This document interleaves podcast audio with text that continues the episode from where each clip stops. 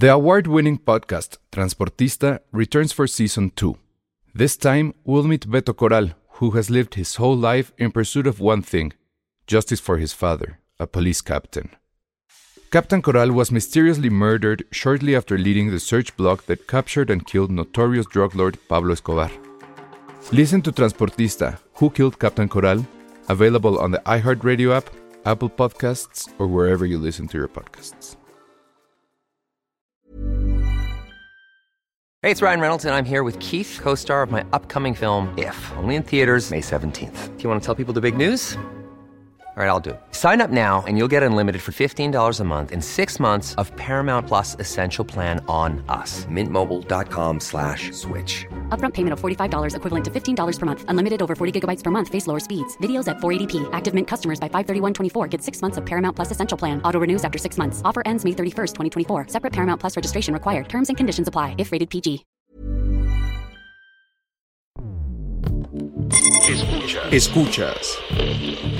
Escuchas un podcast de Dixo. Escuchas Filmsteria con Penny Oliva, Ale Castro, Alejandro Alemán y Josué Corro.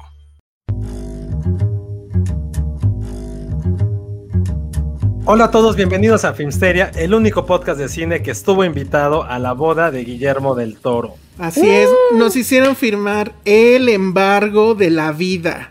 No podíamos decir nada de la boda, no podíamos decir dónde fue, quién, qué, quién le regaló, cuáles fueron los regalos, la mesa de regalos tampoco era muy exclusiva. ¿Con quién se casó? Se casó, a ver, ahí va, antes, antes, ajá. No sé si recuerdas en, lo, en el Oscar, y de hecho en toda esa temporada de premios, Sí. que estuvo llegando a todo, a los globos y a todo, con una güerita muy Ajá. simpática. Y todo el mundo empezamos a decir, ¿quién es esa güerita? Bueno, luego resulta que esa güerita es la guionista de la, la nueva película. ¿Cómo se llama la nueva película?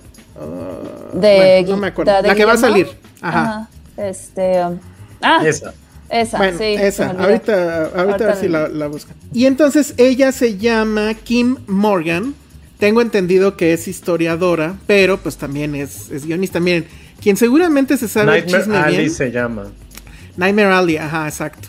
A ver, Penny, ya le dijimos a la gente Hello. que fuimos Hola, el Penny. podcast, que Hola. el único podcast invitado a la boda de Del Toro, entonces ya puedes decirlo abiertamente. Que tú cachaste el ramo, eso fue también muy, muy, muy significativo. Sí, fue muy simbólico. Ajá, ¿estás emocionada? Sí, mucho. Eh, es uno de mis mejores momentos del año. Y en su boda, en, en la boda de Del Toro pasó como en su vida, que él usualmente, y eso no es falso, eso sí sucede, que él pide primero los postres por si se acaban. Entonces primero sirvieron los Es postres. un hombre muy inteligente. Es un hombre muy inteligente. Primero sirvieron los que sí postres debería y de luego ya la comida. Lo van a cancelar por la parte de mídete. Ay, o, sea, no. o sea, Guillermo del Toro sí está promoviendo lo obesidad. O sea, Guillermo del Toro tendría no que tener como, tendría que tener Guillermo como Toro- etiquetas, ¿no? Guillermo del Como Toro está etiquetas. promocionando el vive la vida y sé feliz. Exacto. No. No, es más, el Etiquetas, quote es demasiada azúcar, en la- demasiada azúcar. para su nueva película, mi quote va a ser no se midió. Esa va a ser mi quote. bueno, entonces se casó con esta, con esta güerita llamada Kim Morgan. Morgan. ¿Por qué no es está la- Patty aquí contándonos todo? Sí, pues Todos ya- así. todas. Pero es que ahora sí ya está en pijama, entonces ya ahí sí ya la perdimos. Ay, Pero este, lo que tengo entendido es que es historiadora, que es la guionista de la nueva película. Y pues sí, ya se andaban este, dateando desde hace un buen. Ahora, ¿cómo es que la, la gente supo que ya se casó? Resulta que Ah, hubo sí un evento anual en el LACMA, en el Museo de Los Ángeles. Eh, y bueno, pues eh, obviamente él estaba invitado, pero fuentes dicen que ya en esa fiesta él la presentaba como su esposa. Ajá. Y entonces, pues ya, o sea, quién sabe la verdad es que cuando se haya casado. Él Dicen creo- que hace seis meses. Ah, mira, no hace tanto. Todo mal nuestro chisme. Todo mal. Todo mal nuestro No, no, no, pero es que era un secreto y apenas se dio Sí, a está muy conocer secreto. porque él le dijo mi esposa. Y, y- ya, ya había el rumor porque ven que llegó con ella a los Oscars Ajá, donde ganó su Oscar por la forma del agua. Sí, y no, y había estado llegando con ella a todos los eventos de ese año. Sí. Y entonces ya desde entonces yo me acuerdo que sí, muchos dijimos, ¿qué onda con esa güerita, no? Ajá, exacto. Oigan, Y ¿qué- pues dice ya. Iván que qué, qué comida servirían en sus bodas. Yo pizza. Pizza. Sí, Sí, ok, claro, yo yo también. ¿Sabe- Pero ¿sabes qué, Ale? El otro día mi mamá me dijo, no, eso sería una falta de respeto. Ya ven que mi mamá tiene opiniones fuertes, con convicción. Y yo, Sí, sí. pero ¿por qué falta de respeto? No sé, Josué es más fancy, que, que Josué nos diga. Eh, Porque Ah, eh, sí. mi mamá dice que te, o sea, que la gente se viste de gala y todo porque espera una cena, pues, acorde a la altura de lo- del esfuerzo que hizo por Pizza arreglar, gourmet. bla, bla, y que la pizza es como darles una cachetada en la cara. No, No, no está mal. A ver, es que no está mal tu mamá. y... No está mal tu mamá, tu mamá Sí, es de otra generación. No, Ajá. tu mamá es de otra generación, como todos los papás, que piensan que todo lo, aquellas comidas que llegan a domicilio son como de niños o son como de otro tipo de personajes. Y está bien, con eso crecieron, es como los papás también. O sea, siento que para ellos el sushi, la comida japonesa y china es como comida que, que tiene carne de perro. Porque así crecieron, fue- son de ese tipo de generación. Que está bien, o sea, es, es muy las real. generaciones grandes, o sea, mis invitados grandes, como de la generación de mis papás, sí lo considerarían como, oye, ¿qué es esto?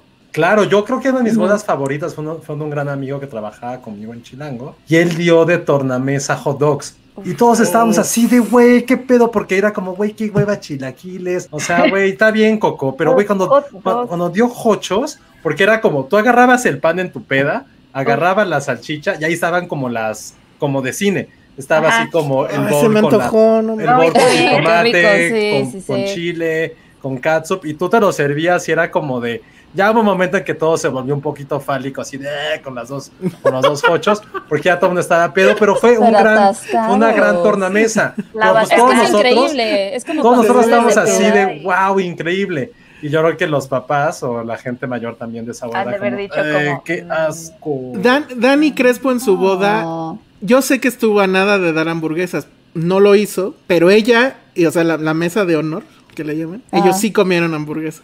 Ah, o sea, se puede Ah. hacer eso como que entonces tus invitados tengan una Ajá. comida y yo comer pizza, porque creo que eso es lo que va va a pasar. Mi hermano, mi hermano, por ejemplo, dio, o sea, llevó el trompo y fueron tacos de, de al pastor y de suadero, cositas así. Entonces tú te lo, o sea, Ah, también te sí la preparabas clásico. y es como, también está Oye, cool.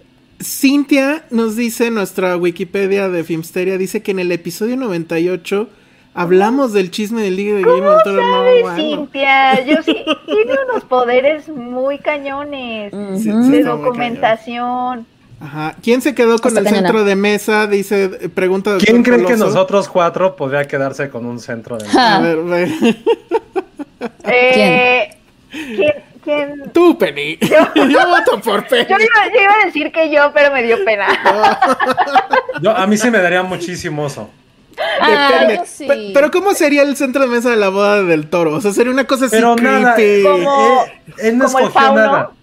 ¿Tú crees que no? Él no Es lo que escogió ustedes nada. piensan. Yo también pienso como Josué, yo siento que... O sea, no había nada de terror no, ni nada. No sé, no lo Güey, sé. no lo dejaron, sí. obviamente Ay, no. Pero ¿por qué tienen esa idea? Güey, si te estás casando con Del Toro, o sea, es como Ajá. si, no sé. Yo también, o sea, creo que creo que O sea, en las te- bodas sí, sí eligen, sí hay más decisiones. O sea, por ejemplo, mi mejor amiga me decía, o sea, ella se casó hace cuatro años y cuando yo le preguntaba qué había hecho Javi, su esposo, me dijo, o sea, sí lo dejé decidir en algunas cositas. Ay, no, bueno. Como de que él, él está invitado. y, y pues creo que Javi estaba muy feliz. O sea, no sé qué tan cierto sea ese, esa, pero al menos fue cierto en la boda de mi amiga. Ay, no sé. No lo sé. Sí, no, Cuéntenos o sea, qué tanto participaron en sus bodas. Los que se han casado, que tanto han participado. Ajá. Creo que el único casado de todos es Raúl, ¿no? Raúl sí está casado. Ah, sí, cierto. Pero no creo que nos esté viendo. Nos Raúl escuchará es una papa seguramente. casada. Raúl es es el papa único. casada. ¿No sabías, Penny? No sabía, pero ¿Rompimos sí tu pensé- corazón? Ajá, No, no, no. Yo pensé en las, en las podescuchas porque ves que sí había muchas Sí, fans. hay Sí. muchos fans sí, sí. Doctor Coloso también pregunta, ¿habrán bailado caballo dorado? ¿Se imaginan a Guillermo del Toro bailando caballo No, dorado? No manches, yo paga... no. Sería, sería, el, sería el TikTok más visto de la historia de la humanidad. Aunque creo que está malito de sus rodillas. Entonces no sé. Es lo que iba a decir, No, no, quería obvio, sonar, obvio no quería sonar como esa persona. Siento que él no baila, o sea, Guillermo del Toro solo estaba empacándose ahí sus Twinkies y sus. Y sus Ay, oigan, también inventen. Yo, Seguramente estaba había Twinkies. comiendo, estaba chupando. Yo Seguramente me el chupando. pastel eran puros Twinkies así. No, ¿Se no, no, no. ¿Te imaginas un pastel de chocotorros Penny así? Ay, varios eso. pisos. Uf, qué rico, no, mames. Ya cásate, Penny, no mames, no me espero por eso. ¿Existirá el pastel de chocotorro? Sí, Oye, obvio. es tu sí. boda, puedes hacer lo que se te hincha la gana. Exacto. Pídelo. Ya cásate Sí. ahorita. ya me voy a casa. Este, ¿qué les iba a decir? Ah, les iba a preguntar. Ya están sufriendo por Raúl. Y lo malo es que son Raúl, hombres. Me, me saca, no, más de, Raúl me saca es- más de onda este comentario de Rocío González. Que ¿Cuál? se habrá encontrado el liguello, el, No. el Guillermo del Toro. Ya. No me lo imagino Ay, haciendo eso. no, no creo que hagan ese tipo de cosas. Yo sí me lo que Guillermo imagino. del Toro en mi boda eso no asexual. va a haber. Uh, No, yo no creo. Sí tiene Penny, tienes que hacerlo. Tienes No, que el darle ese gusto a tus oso, papás. No, Tienes que darle el gusto a tus papás tradicionalistas. no, por Dios, no. No. Ya no No cumpliste el llegar de liguero. blanco al matrimonio. El Cállate. Josué, El ¿qué te otro, día, pasa? el otro día justamente mi mamá me dijo, no, pero es que uno se casaba de blanco. Es que mi mamá, de verdad, platico muchas cosas con mi mamá. Este, no, es que sí, se casan de blanco, bla, bla. Y yo así, mamá, en el- la teoría del color, el blanco también significa inicios. No, Lo pero mejor son tus respuestas, ¿eh? Yo pensé yo- que Y nada más se me mamá, quedó viendo como, mm, te, así te casabas de blanco porque te casabas a los 14, 16. Pues sí. O sea, pues obviamente llegabas virgen, o sea, pues sí era obvio. O sea, la Virgen María tenía como 12 años ahí cuando llegó la paloma, pues no me jodas. no- normalicemos no hacer O eso. sea, a nuestras edades ya éramos abuelos hace 200 años. A nuestra edad Oye, ya ¿qué- éramos abuelos. si, Ajá. Que si subieron a Del Toro en una silla como... Ay, no. Eh, eh, eso Qué estuvo mala muy onda, ¿eh? Eso es Qué muy. Imagínate que lo, que lo hubiera, que lo hubiera subido Cuarón y, y Iñárritu y por puro coraje lo hubieran soltado. Así de, se vieron así de, órale, va puto, va. Así. No sé si lo A hubiera ver, podido tiraran. subir. ¿Quién? Está muy fácil esta. ¿Quién fue el malacopa de los tres amigos? Guillermo Ay, del sí. No, Toro. No, Iñárritu. Iñárritu, Yo iba a decir que Alfonso Cuarón. No, a mí Iñárritu se me hace súper pedero. Pero Siento no- que Iñárritu fue dos minutos de darle, le dio la frase y fue de hueva y se Ajá. fue. Sí, no dijo-. ¿Cómo, cómo pastel de, de chocotorros? ¿Qué es esto? Y se va. Sí, se ha de haber emputado. Y- Cuarón en como está muy family man, está muy como con familia. Sí. Seguro se puso pedo, pero estaba bailando con su hija. O sea, se puso, es el tío que se puso la corbata en, este, A en la frente, agarró su celular, hizo un plano secuencia y se puso a bailar con Ay, su hija. no. Sí, claro. Sí, es, es- es ese personaje. ¿No lo vieron en, ¿no lo vieron en Halloween? ¿De qué se disfrazó? No, ¿de qué se disfrazó? De un palumpa, pero además hizo el bailecito, así. No, ¡Qué No, padre! Y la gente que es bien torpe, ay, se, se vistió del chavo y así, ah, no. Ay, no. Ay, no, gente. No mames, qué oso. Sí, Dejen de seguirlos. oso. Entonces, el único que No queda por descarte es, es Guillermo del Toro. O sea, de haber puesto hasta la madre en su boda. Ay, Pues está bien, ¿Estás ¿no? Ojalá. Sí. Lo mínimo que puedes hacer es ponerte hasta el Y seguro o sea, hubo, seguro hubo mariachi, seguro fue Salma. ¿Quién más? Qué padre. Tenoch Seguro seguro se quedó afuera. No lo dejaron pasar por el color. Ah. Exacto. Ay, Nos van a cancelar este podcast. No Ay, es cierto, No, le estoy dando la razón a él de lo que Sí, él siempre exacto, dice. de lo que siempre Yo dice. soy Team Tenoch, doble T. Pues, espera, pues esperemos. Pensé que habías dicho eso. Yo soy Team Tenoch 4T. ay, no. No, te doble Imagínate. pues esperemos que le vaya muy bien en su, en su Ay, gracias, matrimonio. Qué bonita. Que dice, si los Ay, hubiera conocido a gracias. ustedes cuando me casé, los hubiera invitado. Ah, Ay, muchas muchas gracias. gracias. Ya yo hubiera Oye, dicho, ¿quién es el malacopa de la boda de Berenice? Te, te, te, te, te, Ay, ninguno somos mala copa. No, creo que no. No, No, yo nada más me pongo a hablar un montón. Yo me río de todo. Yo bailo. Yo bailo, imagínate. Yo me río de todo. y soy Yo nada más bebo y los veo a la distancia. Elsa, ¿tú también bailas como José? Ah, bueno, sí, sí, ya me pedo bailo. sí bailo. Sí, sí baila. Sí. Y ya cuando todo está muy mal, así me quedo en un sillón. ya no sé nada más de nada. ¿Quién es el primero en no contener su ¿Su qué? No, pues el, el primero en vomitar. Ah, no, yo nunca he vomitado. Ay, sí, nunca. Nunca, nunca. Yo creo, Obvio sí. o sea, pero ¿qué? Dos veces a lo mejor en la vida. Y no, ¿eh? Ay. O sea, si fueron dos veces fue mucho. No, ya- no, no, yo no llego a Yo Yo sí llevaba como- un récord como de 13 años hasta que vomité. Y me Ah, fui a encerrar a mi cuarto y la gente se preocupó por mí porque pensaban que me podía ahogar Sí, me en mi propio vómito. Y yo así el otro día, así que... ¿Saben qué es lo peor? Que mi vómito lo... Yo, eh, mi vómito se lo No. comió mi perrito que tenía. Guácala, no, y los perros sí hacen eso. Yo estaba ahí. Sí, Creo que estabas en esa peda. Yo estaba en esa peda, ¿va? Una peda que sí, sí por primera vez en la- en la Porque en Bárbara la me- contó. Ajá, Ah, claro, y, y sí es cierto, yo fui el que se preocupó, que dijo, a ver, vamos a ver que Que no se se está saltaron ahogando. por la ventana, ¿no? Se saltaron por el balcón y yo Sí, así ya de, me ¿qué acordé, ya me acordé. Para ver no si mames. estabas bien. Sí, porque ya llevaba un rato ahí y, y sí no se nos quedó. Pero ¿sabes por qué fue? Porque ya había pasado en otra fiesta en esa misma casa Con Jesús. que alguien más, Ajá. ajá. sí se estaba ahogando con su vómito y lo Ay, tuvimos no, que ir a qué sacar. asco. sí, Ah, ¿Qué era, eran momentos de épicas pedas en esa. sí, en esa muy, época. muy mal. Que empezaban con un muy naive, ay, vamos a jugar Guitar Hero y terminaban en... Era de esa época, imagínate. Era de esa época, Vamos a jugar. Guitar Hero. Mm. Me encantaba. Sí. También mi primera borrachera, mi papá fue por mí. y, y, y, y me acuerdo, nada más me acuerdo de sabores fuertes, porque, o sea, yo andaba como super herida, pero me dieron una cosa horrible como para bajarme la borrachera, porque mi papá había hablado, le habíamos contestado borrachos, había como super estoqueado a la mamá para que le pasara la dirección, así de, ¿dónde están? Pásenme la dirección, voy a ir por mi hija, no sé qué. ¿Cuántos años era- tenías? No. Era un miércoles. No, Este, bueno, no mames. Miércoles de alcoholes, pero Muy bien, como Penny, miércoles. muy bien. Y, y yo me acuerdo así como pensando, ay, no me... Lo único que me acuerdo que pensé fue, qué raro, no me está pegando. famous last words. Sí, no, nunca debes de decir eso. desperté al otro día así, como con la misma ropa y todo, no fui a la escuela. mm, Y, y así Pero nada ¿qué- más ¿en qué, qué edad tenías? ¿En qué, o sea, ya ibas en la universidad tenía- o qué? No, tenía 16. A los y e- Era en la 16. prepa. Y me acuerdo que, que, sí, me acuerdo perfecto de yo haciendo The Walk of Shame, de porque había- era un zaguán, tenía un zaguán la casa y mi papá me estaba esperando como a- en la puerta, en la reja, y yo haciendo todo el, el Walk of Shame, todo así, como toda moviéndome de la puerta de la casa, cruzar todo el patio hasta donde él estaba, y me acuerdo que él estaba así esperándome, y yo así, No. Como Cuarón. caminaba así, la, la, la, como el paso de un palumpa. Ah, bueno, yo prefiero eso a que vaya tu abuelo a rescatarte.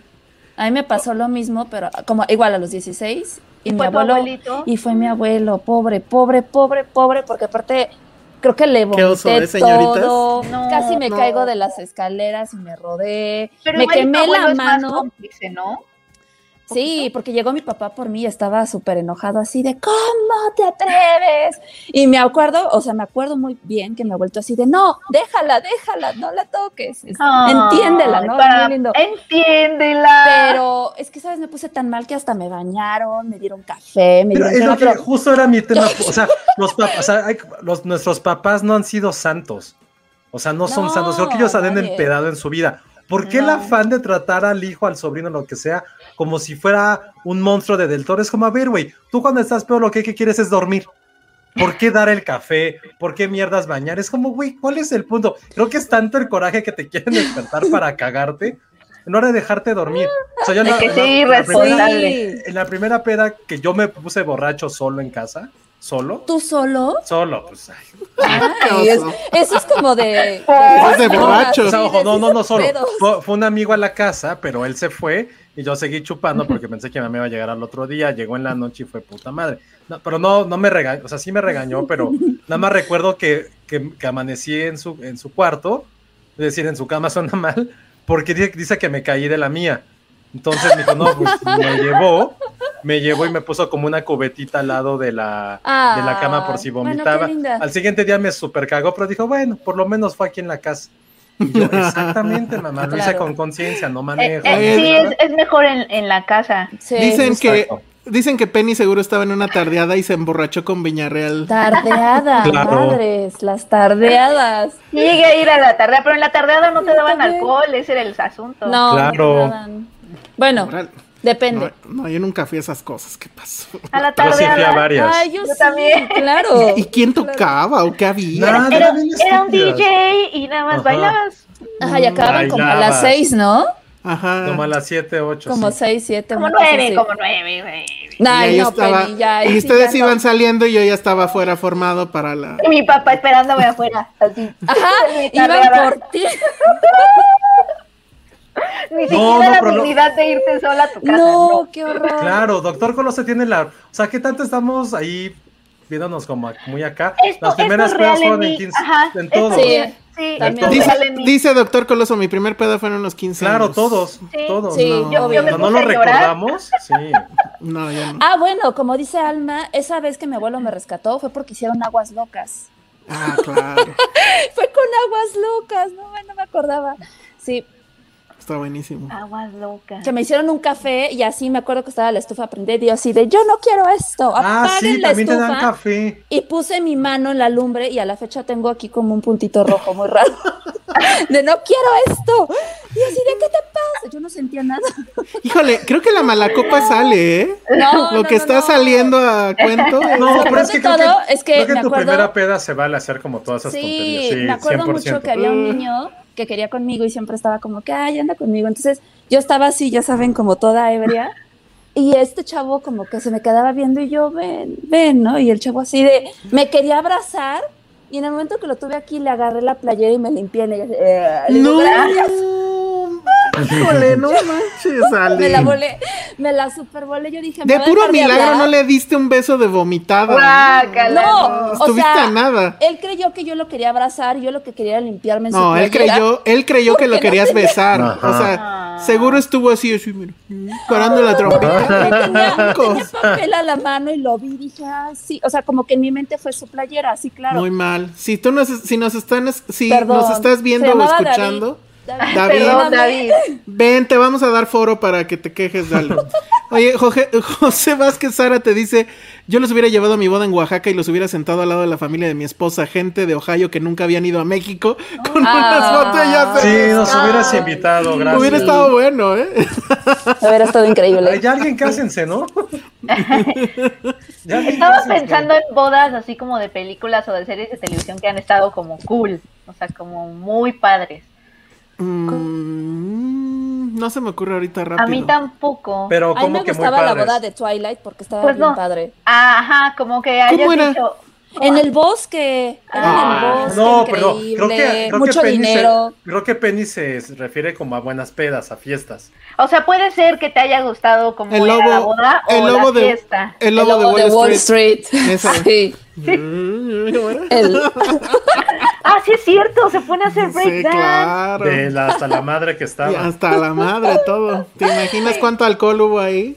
En Crazy Rich Asians hay, está la escena Oh. eh, de, de la iglesia, que sí está bonita. Sí. No sé cómo construyen un La río, iglesia que se inunda. Esa es una mamada, se por Dios. inunda y ella camina en agua. Nunca había visto algo así. No, pues nadie, nadie. Ah, sa- ¿Saben cuál Sí, me gusta cool. mucho? La boda de Hangover. Pero no la boda, sino que Ah. canta la banda. La banda de esa película y de Old Ah. School No me acuerdo. es la misma banda, pero es un güey, que es un güey muy cagado, es un pelirrojo que canta la- las canciones Ah, como con sí. groserías y súper sexual y se le acerca a la gente. Quisiera tener que alguien cantar en mis bodas con ese tipo de fervor. Y no saben de lo que hablo, échense nada más la última escena de Hangover y de Old School porque es, es del mismo director Todd Phillips, pero lleva la misma Ok. banda. No he investigado quién es, pero güey, cada vez que lo ves como, güey, qué cagado está este güey. No creo qué canción canta, pero güey hasta lame el micrófono y ve una viejita y empieza como a espancar al aire. No mames, la, la amo. Espancar al aire es lo Qué mejor. padre. Eso está increíble, sí, sí. Eso está padrísimo. ¿Qué otra boda? Aquí nos dice. A ver, La del, estoy la del buscando- padrino, la del padrino es clásica. Sí, Ah, obvio, claro, obvio. con la tarantela. Sí, Ah, la tarantela claro. tiene toda la onda, la tarantela. y se ve que se atascaron. a- Sí, sí, sí, sí. Se atasca. Sí. La de La- la, boda, la boda de mi mejor amigo. La boda de mi mejor amigo es increíble, esa boda también. Mi boda favorita en el cine es Rachel Getting Married de Jonathan Demme. Ay, no me acuerdo cuál era. Ah, amo, amo ya, esa película, Claro. pero la boda no está tan. No, yo no creo que esté tan ah, la de About Time, claro. Es el vestido rojo, ¿no? Creo que la boda no es lo padre, sino incluso cuando entra con la Ah. canción. Sí. La, la italiana se me fue el nombre que me encanta. Solo me acuerdo quién lo Enrico, no me acuerdo. Pero esa escena cuando va entrando con esa canción es súper padre. La boda creo que es un fiasco por la lluvia. Pero pues, güey, pues, no te casas en Inglaterra así también, no mames.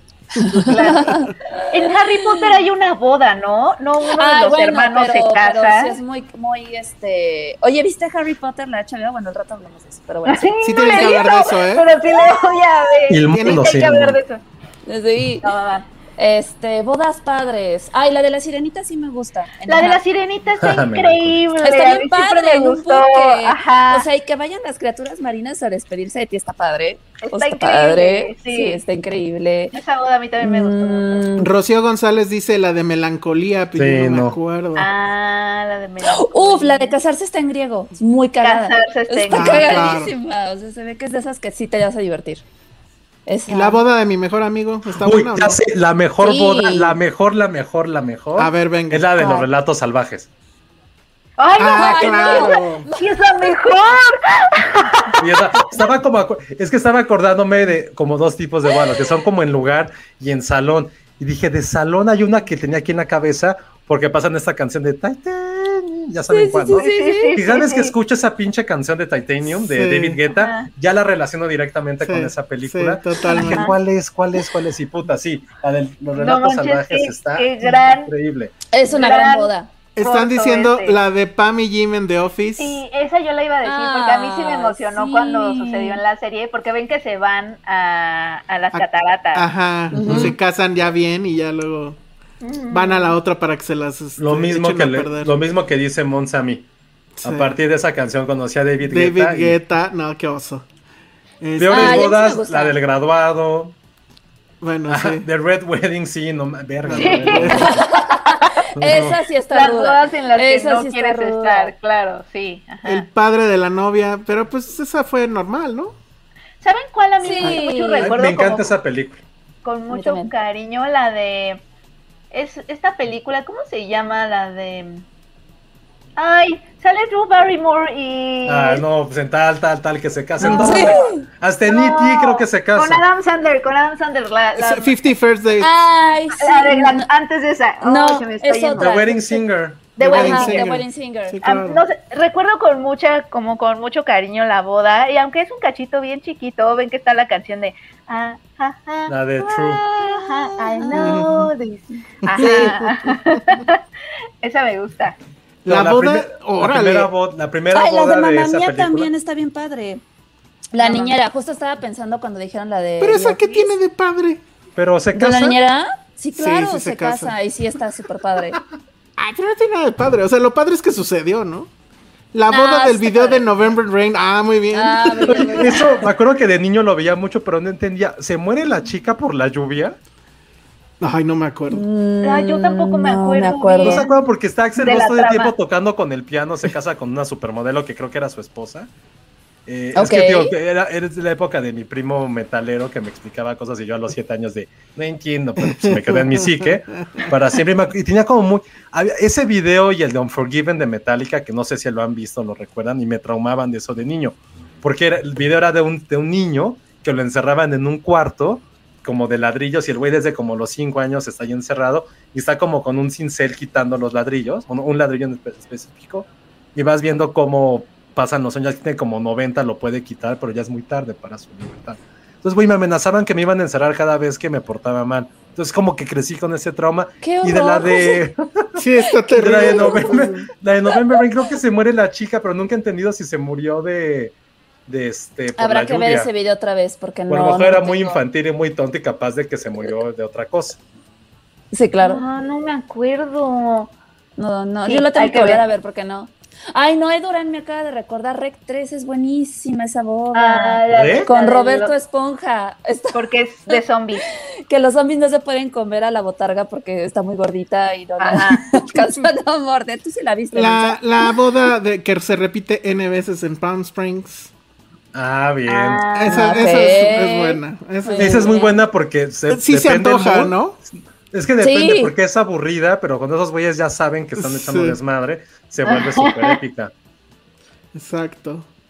¿Qué otra? La boda de Shrek y Fiona. Ah, esa está chida. Sí, sí, sí. Ay, la boda de. Shrek y Fiona sí está padre, la verdad. Sí, está chida. Sí, sí. Lo estamos dejando a un lado las. ¿Qué canción era? La de la boda Era de... este. I'm a believer. No, no era I'm a believer. Ah, así que nos diga Alan. Espérate, este. No mames ni al caso. La de Armageddon.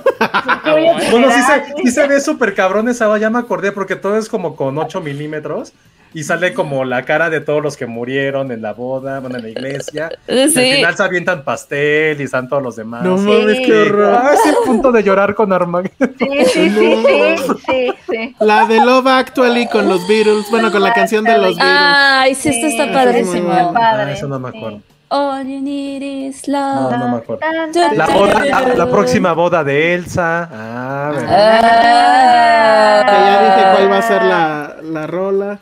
Mm, La, no ah, uh, en Bridesmaids sí hay boda al final, sí, ¿no? Sí, sí. Sí, y se ve, también está de super lujo, porque llevan unas cantantes ochenteras que pff, sepa quiénes son, pero sí se veía súper grande porque mi amor, mi esposa, mi vida, Rose Byrne la, la Ah. patrocina. Ah, claro. Pero lo más chingón de eso es que les da perritos, acuérdense.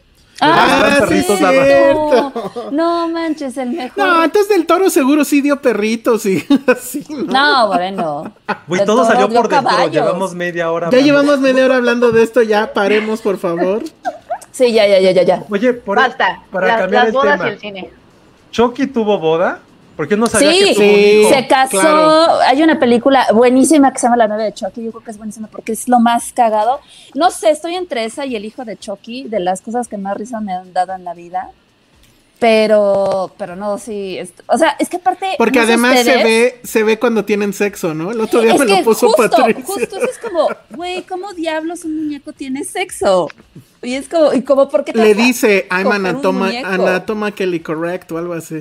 Ajá, ajá. O sea, o sea, se ve que, o sea, No, pero se ve, se ve sombra y cómo están ahí acostados. Ajá. o sea, la novia tuvo un bebé en su vientre. Ah, eso no tengo idea. A ver, más o menos de lo que me acuerdo. O sea, en la película de la novia de Chucky conoce a esta este, tipa como súper loca, ¿no? Este, a la cual se echa y todo. Según yo sé, o tienen sexo cuando ella es humana y después ella la matan y hace como lo mismo que él de transferir como su alma a una muñeca, ¿no? Y Ah. después tienen un hijo, pero obviamente, o sea, era, porque ya, la- ya lo tenía como dentro y tienen un hijo, pero sí nace de la muñeca, según esto. Oye, está del carajo si eres como Y asesino. lo que está, y lo que está te trans- cagadísimo. Te transfieres y tienes Ah, diabetes. cuando le tienes diabetes como muñeco. No, deja tú eso, porque ya me acordé que ella le dice ponte condón.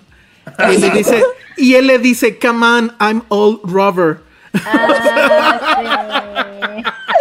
Y lo que es más cagado es que su hijo, que sale horrible, aparte es un muñeco, es bueno y no quiere matar. Y entonces sus papás es como, Ah, eres un estúpido, eres una vergüenza para la familia, porque el niño no quiere matar a nadie, pero termina matando a gente accidentalmente y siempre se siente muy mal porque mata a las personas por accidente. Y es cagadísimo. Pero Ay, el, que el hijo es gay.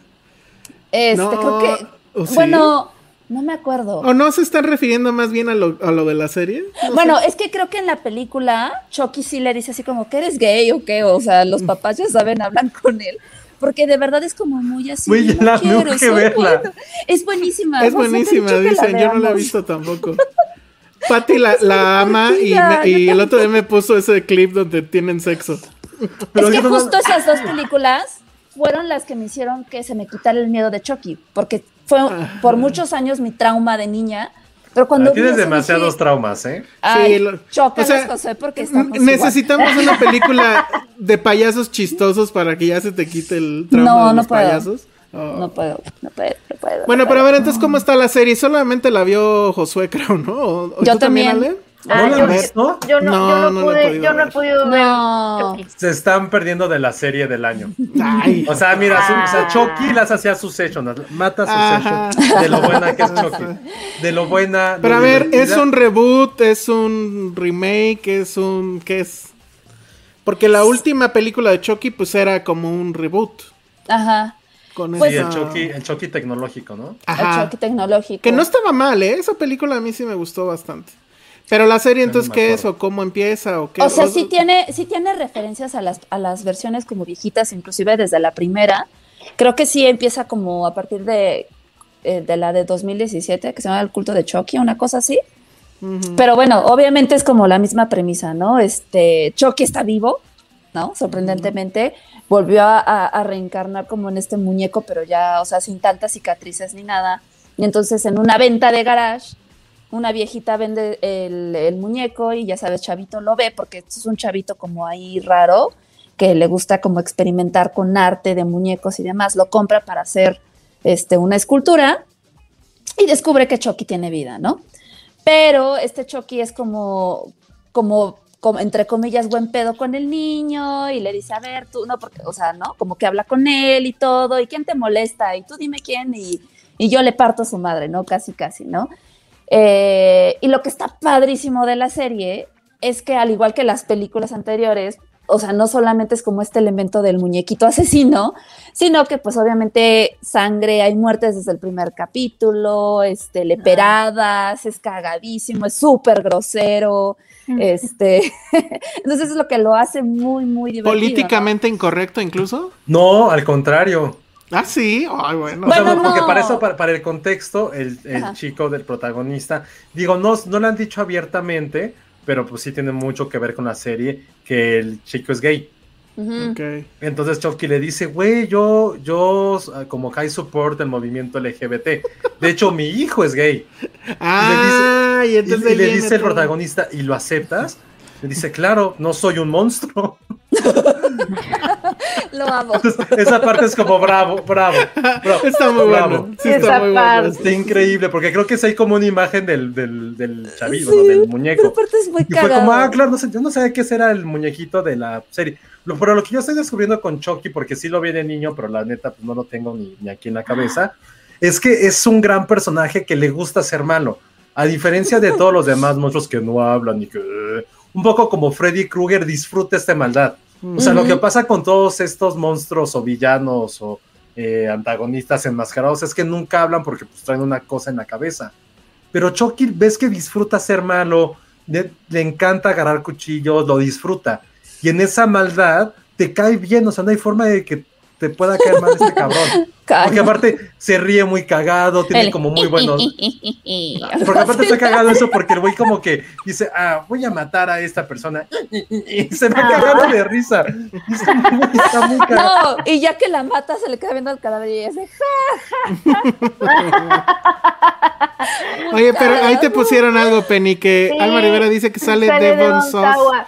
Ah, ¿Quién es eso ese? es algo, Es sí. que, es que teníamos en el podcast de Cine Premier, por mucho tiempo tuvimos una sección llamada ¿Qué está haciendo hoy Devon Sawa? Y Mm. fue porque un- una vez lo, lo matamos sin querer, o sea, dijimos al aire que, ah, sí, ese actor que se murió y lo confundimos con Jonathan Davis y dijimos que era Ujú. Devon Sawa. Y para redimirnos, todo un año tuvimos hasta el final la sección de y hoy en la vida de Devon Sawa. entonces, entonces se convirtió como en alguien a quien le tenemos cariño. sí. Ericito lo está resumiendo muy bien. Dice: Podrá ser asesino, culero, hijo de puta, pero jamás, Jamás homofóbico. está muy bien. Sí, no, la verdad es que es un personaje súper, súper divertido. Este, aparte, en su cinismo es como súper transparente y es como, ah, es that bitch, ¿no? O sea, como que, ay, no sé, o sea, es tan irrelevante que, que, que la verdad es que lo hace muy, muy divertido. O sea, toda esta onda de, del, de la maldad, de los asesinatos pasa como a segundo plano y es como, no quieres que le pase nada malo a Chucky. Como que quieres seguir bien, o sea, no, no es como estos otros villanos que dices, ya que lo maten, o ay, qué malo, no, quieres que gane, porque es muy divertido. O sea, Lo Ahora, que está pero- raro de la serie, perdón, es que Ajá. hay como unos Ajá. flashbacks donde ves al Chucky, al, al asesino Charles, no sé qué, de niño. Digo, está bien absurdo. ah, está sí, bien claro, de- claro. Está bien de, ay, vean cómo nació malo. Eh, como está así como, eh, va, Porque órale. según yo, digo, no sé, no he visto todas las películas de Chucky y las pocas que he visto tiene años que no las veo, pero según yo, no se había retratado como el pasado de este asesino que es Charles Lee Ray, que se llamaba el asesino, que se supone que este asesino serial se salva haciendo como un conjuro ahí malévolo para transferir lo que les dije, ¿no? Como su alma en un muñeco y, y poder seguir viviendo y haciendo sus fechorías. Entonces, como que en esta serie sí pasan un poquito del contexto de, ¿no? Un poquito recordándome a lo, a lo que hicieron con Halloween de desde niño tiene esta afición, ¿no? Y cómo surgió este, esta necesidad de, de matar y este placer, ¿no? Como dice José, este placer y cómo me divierte el matar a las personas. Entonces sí tiene un poquito más ese contexto. Oye, pero y este, entonces más desmadre que terror, ¿no? Sí, sí, terror, o sea, yo no la, yo no la vería como algo de terror, o sea. Bueno, tiene muertos. O sea, sí, tiene muertos, pero es que se empieza a reír y es como que, o sea, da igual, ¿no? Te terminas riendo igual y no, creo que no es el mismo, este, feeling, ¿no? Que te hace sentir como alguna serie o película de terror como normal, que dices, ay, no, qué horror, o sea, te cagas de risa también, no digo, a lo mejor suena muy mal decirlo, pero sí, muy contagioso. Dimitri, Dimitri Albertini les pregunta, ¿es mi imaginación o en el primer capítulo hacen un homenaje a Halloween? En Sí, la primera escena del Sí, 79. no, no la primera, o sea, la, la última escena del capítulo es exactamente a la primera escena de Halloween. Sí, Mm. sí, siempre, ya, ya se imaginarán de qué es. Ya con el contexto que les dije de lo del flashback, se imaginarán también de qué es. Pero más allá de todo eso, creo que también lo de la serie, por lo cual está siendo como bastante exitosa en muchos aspectos, es porque sí retrata mucho el tema del bullying. O sea, y no es como de, ay, la lección del día es no hagas bullying. Ah, no, no, sí, güey, claro. cómo afecta en tantos niveles, o sea, desde los padres, los hijos, el pinche Chucky, y cómo van creando como estos pequeños monstruos que, a excepción de Chucky, los monstruos los estamos creando, va creando la sociedad, los va creando diferentes personajes y diferentes circunstancias. Porque el monstruo no solamente es aquel que asesina o aquel que hace un crimen, es aquel que está jodiendo, aquel que no puede ver la bondad de sus compañeros, hasta que agarra como las partes más débiles y te jode con ellos. Entonces creo que ese tema en particular está muy bien retratado, sobre todo en los primeros capítulos, ya en los últimos dos que son, creo que le queda un capítulo, ya son así como un frenesí de estupidez de ya lo que sea. Pero como estuvo tan bien construido los primeros, y que creo que esa fue la gran sorpresa, creo que teníamos tan bajas expectativas que llegó y fue como, güey, no era lo que esperábamos, porque habla de diferentes cosas, está muy bien hecha, Chucky es un gran personaje, y los secundarios, como por ejemplo el protagonista, que parece que tiene un crush con un niño que hace podcast de misterio, pero es el hijo de la policía, entonces es como de, güey, o sea, está bien creepy que el hijo de la policía haga una cosa como de podcast de asesinatos, o sea, ¿qué onda con eso? Está la niña bully, lo cual está padre porque siempre como que el bully era como el joke, ya sabes. Ahora aquí la bully es la niña, es la niña como medio popular de la escuela que sí es una gran hija de puta.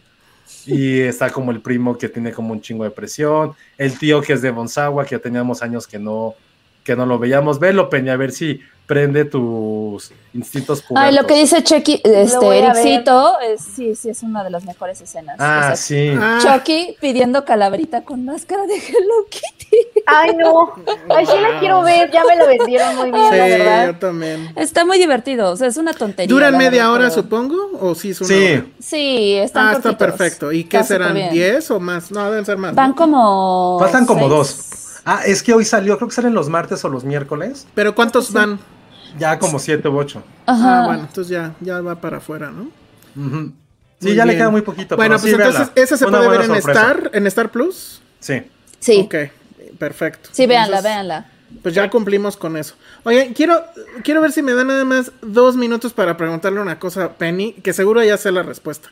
Nunca entraste a The Morning Show, ¿verdad? No he entrado. No, oye, pero leí un texto que sacaron en Filmstera bien padre que me compartiste y me dieron muchas ganas. Es que no me ha dado la vida porque es que me siento atrasada, ya voy atrasada, tengo que empezar desde Vas la muy atrasada, ya, ya le quedan como dos capítulos a esta última. Nada más rápido lo quería comentar porque empezó, o sea, hicieron algo que me parece que es súper interesante.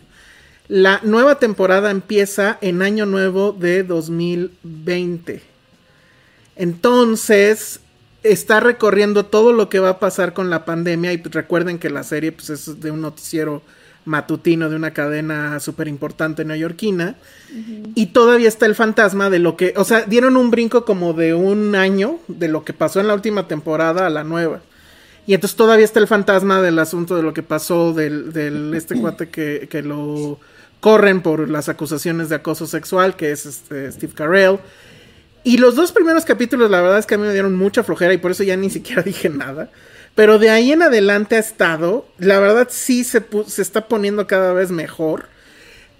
Hicieron algo que en un principio me enojó, que, o sea, bueno, voy a decir qué es, pero no voy a decir quién. Matan a una persona, pero la forma en como lo están tomando sí me recordó ya muy cañón y ahí sí también de referencia a ese texto de Concha Moreno en Filmsteria, sí se ve ya muy eh, network, se acordarán de esa película, en, las, en, en el asunto de las entrañas de qué pasa detrás de un programa de televisión, el que sea, todo lo que está pasando atrás, la crisis de la gente que, los invitados que no llegan, este, o sea, hay muchísimas cosas que están pasando atrás y el ritmo en como lo está mostrando, la edición, o sea, sí sientes que, que los capítulos duran muchísimo, pero, o sea, no, no que eso moleste, pero, o sea, cuando te das cuenta, pues en realidad son, siguen siendo obviamente de una hora, pero está muy emocionante. La verdad, si no le han entrado a la segunda temporada, se los recomiendo mucho. Los dos primeros episodios sí son un poco lentos, porque son como de para poner el, el- contexto. Pero está muy padre que empieza justo en Año Nuevo 2020 y además, pues como cualquier año nuevo, ¿no? Ah, este año va a estar increíble, nos va a ir súper bien. Y de repente allá atrás hay alguien que ya está estornudando, ¿no? Y, que no se tapa la boca, o que está manoseando un frutero ahí en el comedor de, la, de la televisora. Seguramente va a acabar con el contagiadero ya en Estados Unidos. Pero, y nos van a dejar en un cliffhanger horrible, ¿no? Pero la verdad es que va muy bien. Ojalá para la tercera temporada, Penny, le des oportunidad a The Dios Morning mío. Show.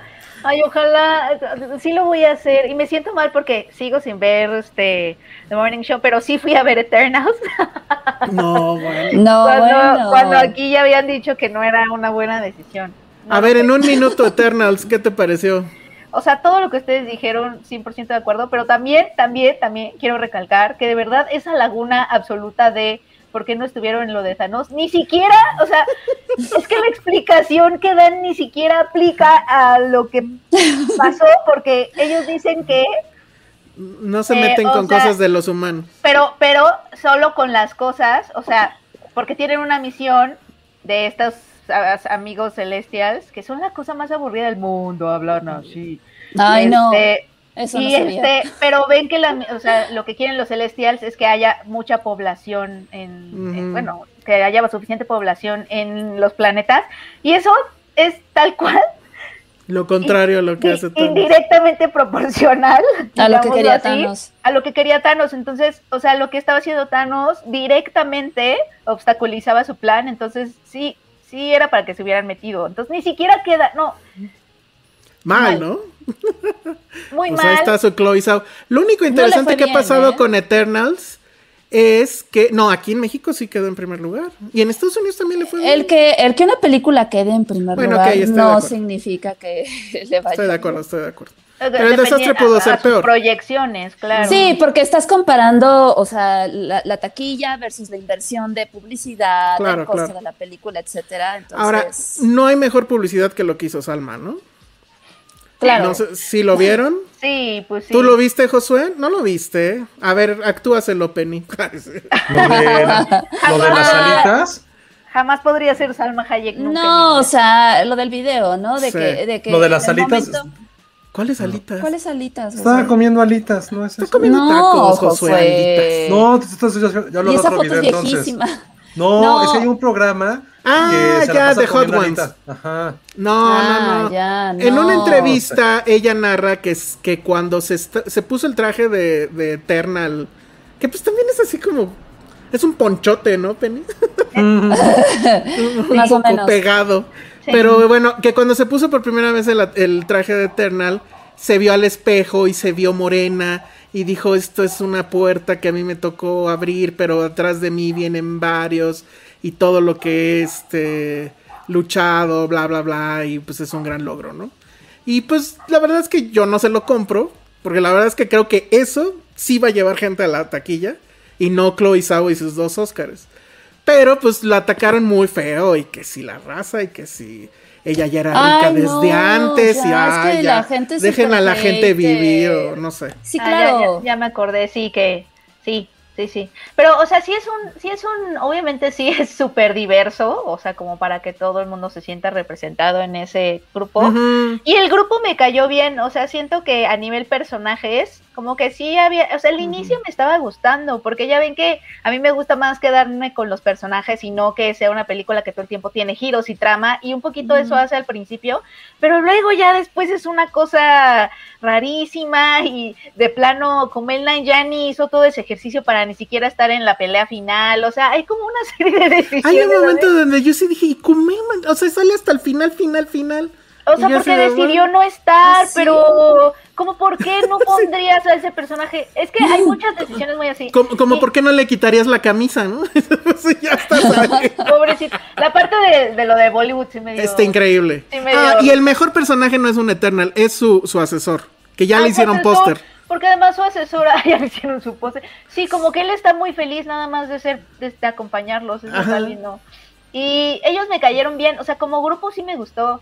Pero, o sea, si ya vas a explicar con diálogos, porque eso es lo que hacen, se la pasan tratando de explicar el, el por qué. Ay, no, no. pues ya mínimo explícalo bien, o sea, la explicación que dan ni siquiera tiene sentido. Y, y lo, y lo explican N veces, pero bueno, ya, dejemos a Eternals ahí. Nunca la van a ver ustedes, ¿verdad? O Después de todo lo que dijeron, yo No, le tenía gracias. ganas, pero dos horas fíjate que en mi cuarenta. oficina a dos personas ya la vieron y les encantó. Yo así de, Ok.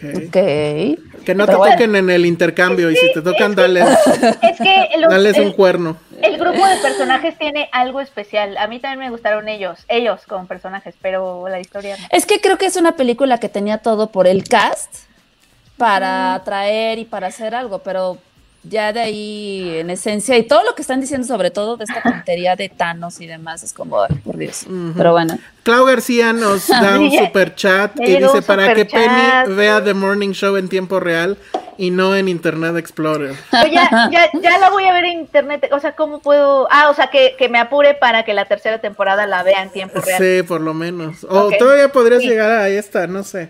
Eso Pero sí, bueno. lo, eso sí lo voy a lograr. Algún día lo Claro. lograremos. Yo creo, yo creo que si viene Apple y nos da un jugoso super chat, se lograría. Sí. Pero bueno, Rocío González dice que también habría que ver qué dicen de comer en su, en su país natal, así como con Salma. Pues es que todos pueden decir eso, ¿no? En fin, eh, José Vázquez Zárate nos está pidiendo mucho que hablemos de Dope Sick. Aguántame tantito a que terminemos con lo que debemos de hablar primero y hablo cinco minutos de Dope Sick que ya la vi. Ana Fox dice, pero si es mexicana, ahora resulta que por no tener no sé cuántos antepasados mexicanos no eres suficientemente mexicano. Bueno, ya, Ay, bueno, pues como muchos aquí, ¿no? Sí, Está cañón tener mame. todos. Pero bueno. En fin, este, ¿con qué seguimos, Josué? ¿Quieres que con Friends Dispatch? Ya la vi, creo que era el único que faltaba. ¿O ¿Ya la viste tú también, Ale? No, no pude. A ver el fin. El fin la veo. Lo prometo. Pero bueno, pues no sé. ¿Vas, Josué? ¿O quieres que yo comente? La vez pasada comentaste un poquito. Vas, empieza. Pues, eh, a ver, voy a, voy a, voy a crear polémica. No me parece que sea la de las últimas que ha sacado, no es, creo yo, la que más emoción me ha generado. Pero definitivamente el tema de la revista, que desgraciadamente es nada más como que el telón, ¿no? O sea, es el pretexto que toma él para... Y es una forma muy elegante de hacerlo, de quiero contar tres historias, pero ¿cómo le hago sin que sea la película de las tres historias de Wes Anderson? Ah, bueno, pues creo esta historia antes de... Esto es una revista y estos son este, mis escritores. La, o sea, Bill Murray está increíble y eso que sale bien poquito. Pero toda esta parte de aquí no se llora en el, en el, ¿cómo se llama? En la oficina del editor. ¿Tú qué pondrías ahí, Josué? ¿Aplicarías también el aquí no se llora? O No, en la- mi oficina se han llorado muchos. ¿En serio? Mucho. no, pues ya pones el letrero de aquí no O se sea, llora. estoy contando cuánta gente lloró en mi oficina. No manches. Ay, sí están llorando Como seis. mucho. ¿Por qué? En tu, en Así tu los oficina- hace tratar, ¿Qué Josué. les Ajá, hace? Yo, yo más bien así como de, así todo, todo el tiempo así, trato de... es Tú eres como muy- Bill Murray, Yo soy Penny. muy consentidora. No, soy como muy consentidora. Yo, Pero, pero. Bill Murray lo hace bien. Digo, aunque le dice que no llore y que está despedido, ok. Pero sí es así de, no, no voy a cortar a este... Sí, sí, eh, eso no lo voy a cortar. No yo. lo voy a cortar. Ah, no, no, pero no les conté. O sea, pero lloran porque es cuando se han ido. Ah, O sea, no, de, cora- de coraje solamente me tocaron dos, pero no fue por mí. Uno fue por pendejadas de la empresa de hace mucho hazlos llorar. y la otra fue alguien que sí renunció No, con mucho coraje, por, pero tampoco fue por cosa mía. Y como es que en esa época mi, mi oficina estaba un poco alejado de toda la redacción, eh, pues sí, sí me tocó ver muchos llantos. Oye, acaba de caer otro superchat muy bueno. Dice. De los gritos de Lumière, dice para que le manden temprano el podcast a Vero. Yo no sé si Ay, será su siempre. amigo, amiga o algo. Pues Vero, es la otra personalidad de Vero. Ajá, así de- Pero ya dando de su lana para que le mande temprano el podcast, qué mala onda. Pero bueno, A ver, hagamos algo, porque la que no la vio fue Ale. Cale nos pregunte sobre la sí, película. Ay, es que ya la vieron los tres, sí es cierto. Ay. rápido, dale, Mm, venga. a ver, Chamalet, ¿Qué historia nos ¿odiamos gustó o más? lo amamos? A ver, No, es que sí no. me da mucha curiosidad, porque Ah, sobre todo amamos. tú, Elsa, que tú tienes ahí un cringe Fíjate con que él. tenía, tenía. Lo que pasa es que, o sea, en, en Moonrise Kingdom sí, no, no, ahí sí no pude. Pero, pero en. Pero en la- Chalamet no sale en Moonrise Kingdom. Ah, No, dijo no. Chalamet, no, pensé que Sí. decías de Wes Anderson. No. Ah, Ah. perdón. Yo, ¿por qué habrías mal. de odiar a Wes Anderson? ¿Quién No, no, odia a Wes Anderson? Pues un poco lo odié en, en Moonrise Kingdom. Pero en la del hotel y la del zorro ¿Por qué lo odiaste en, Moonrise Kingdom? Ay, se me hizo súper cursi, súper... ¿Cómo pero- crees, Elsa? Sí, lo siento, lo siento. Digo, después de venir como, de o sea, cosas como... Esto, esto que acabas de decir es el, equival- es el equivalente a decir amo a Michelle Franco. Y la gente te preguntaría, ¿por qué Pues no lo Espérense, pero amas no se, viene, se viene una pelea. Continúa. Sí. No, no, no. Para el no, bingo. para nada. No, no, pero es que es muy absurdo que haya. o sea, es- No, eh, pero o a ver, no, es su mejor película tampoco. Esta no. Sí, a ver. pe- yo, No yo me- me tampoco la voy a defender muchísimo. Ahí está. Pues sí, después de, después, este, ¿cómo se llama la del submarino? Siempre se me olvidan sus nombres.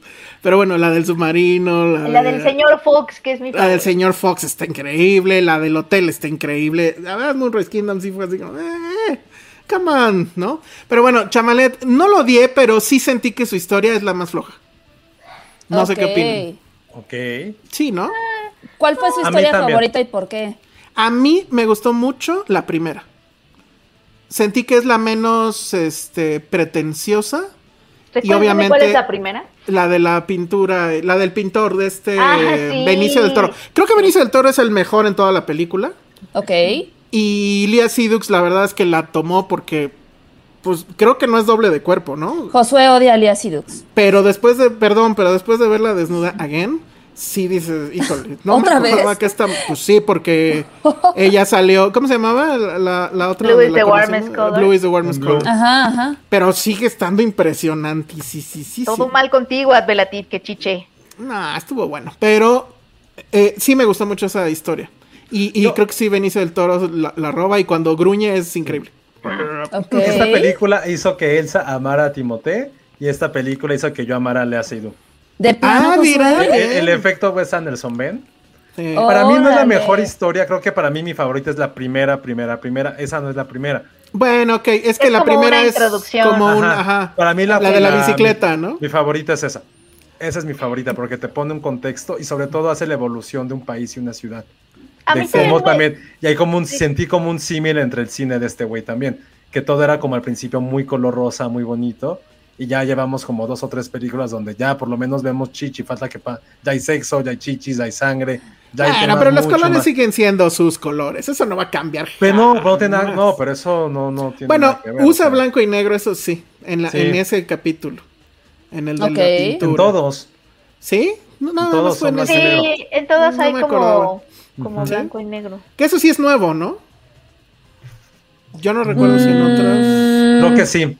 Creo que Blanco y negro tal cual no. Sí, no, No, yo tampoco recuerdo eso.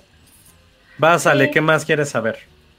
¿Qué más quiero saber? A ver, eh, eh, explíquenme un poquito como de qué va. O sea, entiendo que la, toda la película se basa como en algo real de, de una toma de est- estudiantil del 68. No necesariamente. Es que según yo entendí, la verdad es que no me he querido meter a nada, pero sí como que estos cuentos son, o historias, son este basados en ciertas cosas ¿no? Está, creo. Es que son como periodistas narrativos quienes lo están, Ajá. quienes los están contando. Se das de cuenta que te, te presentan a esta revista que se llama. The French Dispatch eh, y te desde el principio te dicen un poco o te dan, o sea, con una situación que está pasando ahí, te dan a entender que los días de la revista pues están como terminando, ¿no? Y lo que hace la película es meterse en varias secciones de la revista, o sea, arte, eh, ciudad, o sea, viajes, arte, política y social, este... y- Culinario. Y, gastronomía, ¿no? Mm. Te das cuenta que lo que estás haciendo es meterte como a las crónicas de estos periodistas narrativos, o sea, como que tal cual nos están trasladando a lo que ellos, a la historia que ellos están escribiendo. Entonces, Oh. a, a mí también por eso me gustó la primera, la, la introducción, porque es la que te da el tono de, de, de, de- o sea, es la, precisamente la que te da el tono del resto de la película y de cómo se van a meter o desde dónde están abordando las historias y te da también el contexto de la revista y todo. A, Ok. mí que, a mí lo que me pasó un poquito con la película es que me dio como al principio lo que Josué hablaba de esto, pero a mí también me dio un poquito de nostalgia sobre el impreso, el periodismo narrativo, lo que es estar en una redacción, el editor, etcétera. Pero lo que me pasó después es que se me olvidó que la vi. O sea, como que también siento que Es que, no me pasó lo que me pasó con, con el Hotel Budapest. Eh, sí, yo estoy de acuerdo. en el momento que la estaba viendo, sí sentí como esta conexión y sobre todo con la fragilidad de una publicación. Y hay el periodismo narrativo que me encanta, pero, pero de pronto, o sea, como que la de, Sí, la- sí. o sea, no, he- no he vuelto a pensar en ella y por ejemplo eso no, eso no me pasó con el Hotel Budapest, o sea, como que. Mm. de, de pronto sin eso, sin esa conexión con mi experiencia personal, la sentí un poco vacía. Es que yo sentí que el problema es que la verdad es que lo que más nos encantó, o sea, nos pudo gustar la primera, la segunda, la que sea de las historias. Pero creo que la que a todos nos, no- nos encantó y, y que sí está muy cercano, pues por lo que hacemos, es justo la parte de la redacción. Y esa es una parte mínima de, de la Sí. película. Es el pretexto. Y la verdad es que a mí me hubiera encantado una película que tuviera que ver directamente con el ir y venir de una redacción, de levantar una revista, de todo lo complicado que puede ser y que pues sabemos que pues sí, efectivamente es muy complicado. Y viniendo de Wes Anderson podría haber estado... Exactamente, ese, es mi problema. caos y personajes extraños y personajes Exacto. excéntricos. Entonces, Pero este, se vienen entonces un montón, o sea, como 80 mil eh, reseñas de una carta de amor a los periodistas. Sí, sí. Ay, me caga, me creo que no hay peor cosa que, Que la una carta de amor. de amor. Ah, otra no, canceladísimo, eso lo odio. Sí. Puta, ¿Cuántas veces carta de lo han puesto en los, en- en los quotes? En Cuando todo. pides quotes al... ¿Sabes qué? ¿Sabes dónde empezó, creo yo? Con La La Land. Una carta de amor a No. Hollywood. No, No, ya En es viejo, Hugo pudo ser. Sí, no, ya, Es muy ya. viejo, O en Hugo también. Sí, porque también en, en El. Artista hubo carta de amor. Una ¿no? carta Sí, de sí, sí, amor sí. a los No lo Ghostbusters originales. No lo hagan, no lo hagan, por favor. Es una carta de amor. Pensemos en otro ¿No- título. ¿Nunca te dieron una carta de amor, Ale? Ese es el problema. Sí, apenas tiré mi, ca- mi una caja que tenía Las tiraste. Ay, si no, ya, ya, ya, ya, ya, ya. Híjole, no, o sea, entre el cuate que le vomitaste encima Ah. y, y seguramente él te dio también una carta y ya, no, todo mal. Ay, creo que sí ¿A, me dio. ¿A cuánta, fíjate, ¿no? ¿A cuánta gente has mandado a terapia, A Alejandra? nadie mandaste No, bueno, ¿De ya. qué hablan? Sí, ¿sabes qué? Sí, est- estoy pensando en eso de la carta de amor porque sí me tocó leerlo a mí. as- Lo leí en la universidad en Cine Premier, no me acuerdo en cuál, en qué reseña, pero hablo, sí hablo totalmente de, de la, de la prehistoria. Creo que le hacía falta una carta de amor a este oficio periodístico de Sí. sobre todo. No, Sí. Porque la neta también Sobre todo en estos tiempos donde ya está pero muriendo. también ya como esta, Ay, sí, este pobres. cliché del periodista que puede con todo, rudo, el periodista que está cambiando el mundo con su pluma, es como, güey, ya, fuck you, o sea, ya la jornada, ya pasaste, gracias, chingón, bye. Hacía falta una carta de amor al periodismo narrativo. Pero, a su, probablemente- pero también como a su fragilidad, porque a mí lo que, me, lo que sí me gustó Sí, de la película es que desde el principio te dicen que se está muriendo esa revista. O sea, Sí, que ya no va, Literalmente que ya no va a seguir, que nació muerta. que ya no, va a seguir, ¿no? Entonces, este, ajá, como que eso me late, esa fragilidad me late. Pero no Oigan. se mete tanto en el oficio periodístico. Lo que dice Irexito, dice que hagan versión mexicana con historias del TV Notas. Francamente, TV yo vería esa rudo. película. Yo TV vería esa película, no, claro que lo Estaría bien cagada. Estaría Súper muy- cagada, sí, no, 100%. toda esa editorial. No, güey, deja tú. ¿Que la Lala. quién? Sebastián del Amo. ¿Nos estarás escuchando viendo algo? Josué, tú harías una, una, una película así de tú dirigiendo la revista. Y... No, no ¿Cuál- podría ¿Cuáles hacerlo serían tus no dramas? podría. ¿Cuáles serían tus dramas? De como dramas de qué. Ajá, sí de... Dramas editoriales. Sí, tus dramas editoriales. ¿Tú, ¿Qué tú cuál es tu drama editorial? ¿Tu mayor drama editorial, Penny? Mi mayor drama editorial, yo creo que sí ha sido, o sea, sí ha sido como vernos nuestras caras en cierre. O sea, creo que sí tiene que ver con el cierre y, y vernos nuestras caritas así de, son las 12 de la noche, ya no sabemos qué estamos haciendo y empezamos a jugar con arenita sintética o cómo es esta arenita magnética que nos llevó. Ah, ya, ya, ya, Estábamos sí, sí. todos así de haciendo, haciendo muñecos de nieve, o sea, ya no entendiendo qué estábamos haciendo. A Como las el 12 de la bloqueo noche. mental, ¿no? Ya Sí, de- no, ya así como de, hey, si pedimos una pizza, ah", así ya sabes. Se convirtieron en colibrís como Apu. Ajá. Sí. O sea, muchos de, nuestros, muchos de nuestros dramas han sido que no llega la imagen de portada. Eso es algo que nos, que, nos ha- que es como de, o sea, faltan tres días para cerrar y no nos llega la imagen de portada. Así es como, Penny, cuando sea así, háblenme. Yo con mucho gusto les doy una, Súper bravo para ahí. su- les doy una Súper imagen de bien. su portada. Por favor, No, no, vuelvan a o- o- preocuparse así. O portada en blanco, así, pues ¿sabes qué? Claro. Creo que también es muy cierto, hay, hay que diferenciar entre el periodismo de una revista al la agonía de trabajar en un periódico. O sea, no es lo Ah, mismo bueno, trabajar en una revista, en cierto tipo de revistas, que en un periódico que el ambiente es nefasto, es putrefacto, es Sí, horrible. Yo no O sea, he- creo que no es que hace rato lo puso, yo tuve la infortunio de trabajar un poquito y fue como, en la vida no me gustaría estar aquí. Pero ¿por qué, eh, o sea, por qué nefasto? No entendí. es, tema, es una presión innecesaria. O sea, el Pues mood es que de estás periódico editando al día a día, pues por eso es, es- la pero, pero, pero eso era también digital. Pero o sea, yo cuando trabajaba 100% en digital, o sea, cuando estuve, trabajaba siempre en los dos, periódico y revi- en, en- en revista y digital, pero una época que estuve muy clavado en digital y debíamos los de los cierres, digamos los cierres y decíamos, güey, pues nosotros cerramos todos los días y nuestra presión es real porque vamos viendo los números. O sea, mientras la revista estaba trotando, nosotros estábamos en un chinga siempre en sprint de 100 metros. Ya después que me tocó estar 100% o dirigiendo en revista, pues ya vi que era una nefastez también de mi parte. Pero es que el ambiente de revista es muy diferente a un Sí. periódico, muy diferente. Sí, o sea, sí. seguro. Sí, Sí. pues es que es menos sea, el tiempo. O sea, hace rato puso Saraí, por ejemplo, de literatura romántico. Pues es que así es la revista. La revista es un amor que se hace muy diferente al amor que se le puede hacer a un periodismo dentro de un periódico. Es completamente diferente. O, o Mm. incluso el romance que hay con digital. Es completamente distinto. Y creo que sí No. se refleja muchísimo en la, en la película eso. El editor con sus, eh, con los editores, un editor general, los editores, reporteros, Y hablando con tu reportero. Sí, planificando, güey, ¿de qué vamos a hablar esto? Híjole, quítale, necesita más dinero.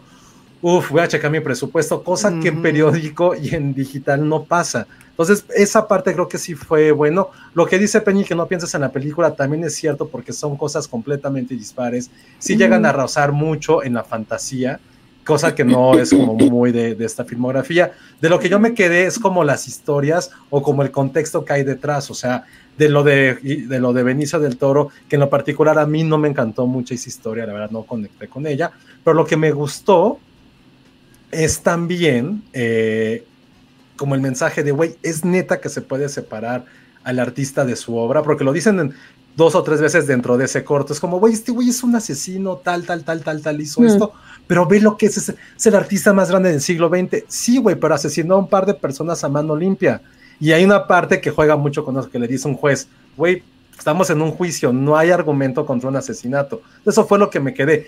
El que menos me gustó en particular fue el segundo, el tercero, el de, el de Timote. Es un tema que a mí no me gusta, me dio muchísima hueva, pero también me quedé con esa parte que hace rato lo en los comentarios. Nunca puede ser un periodista objetivo.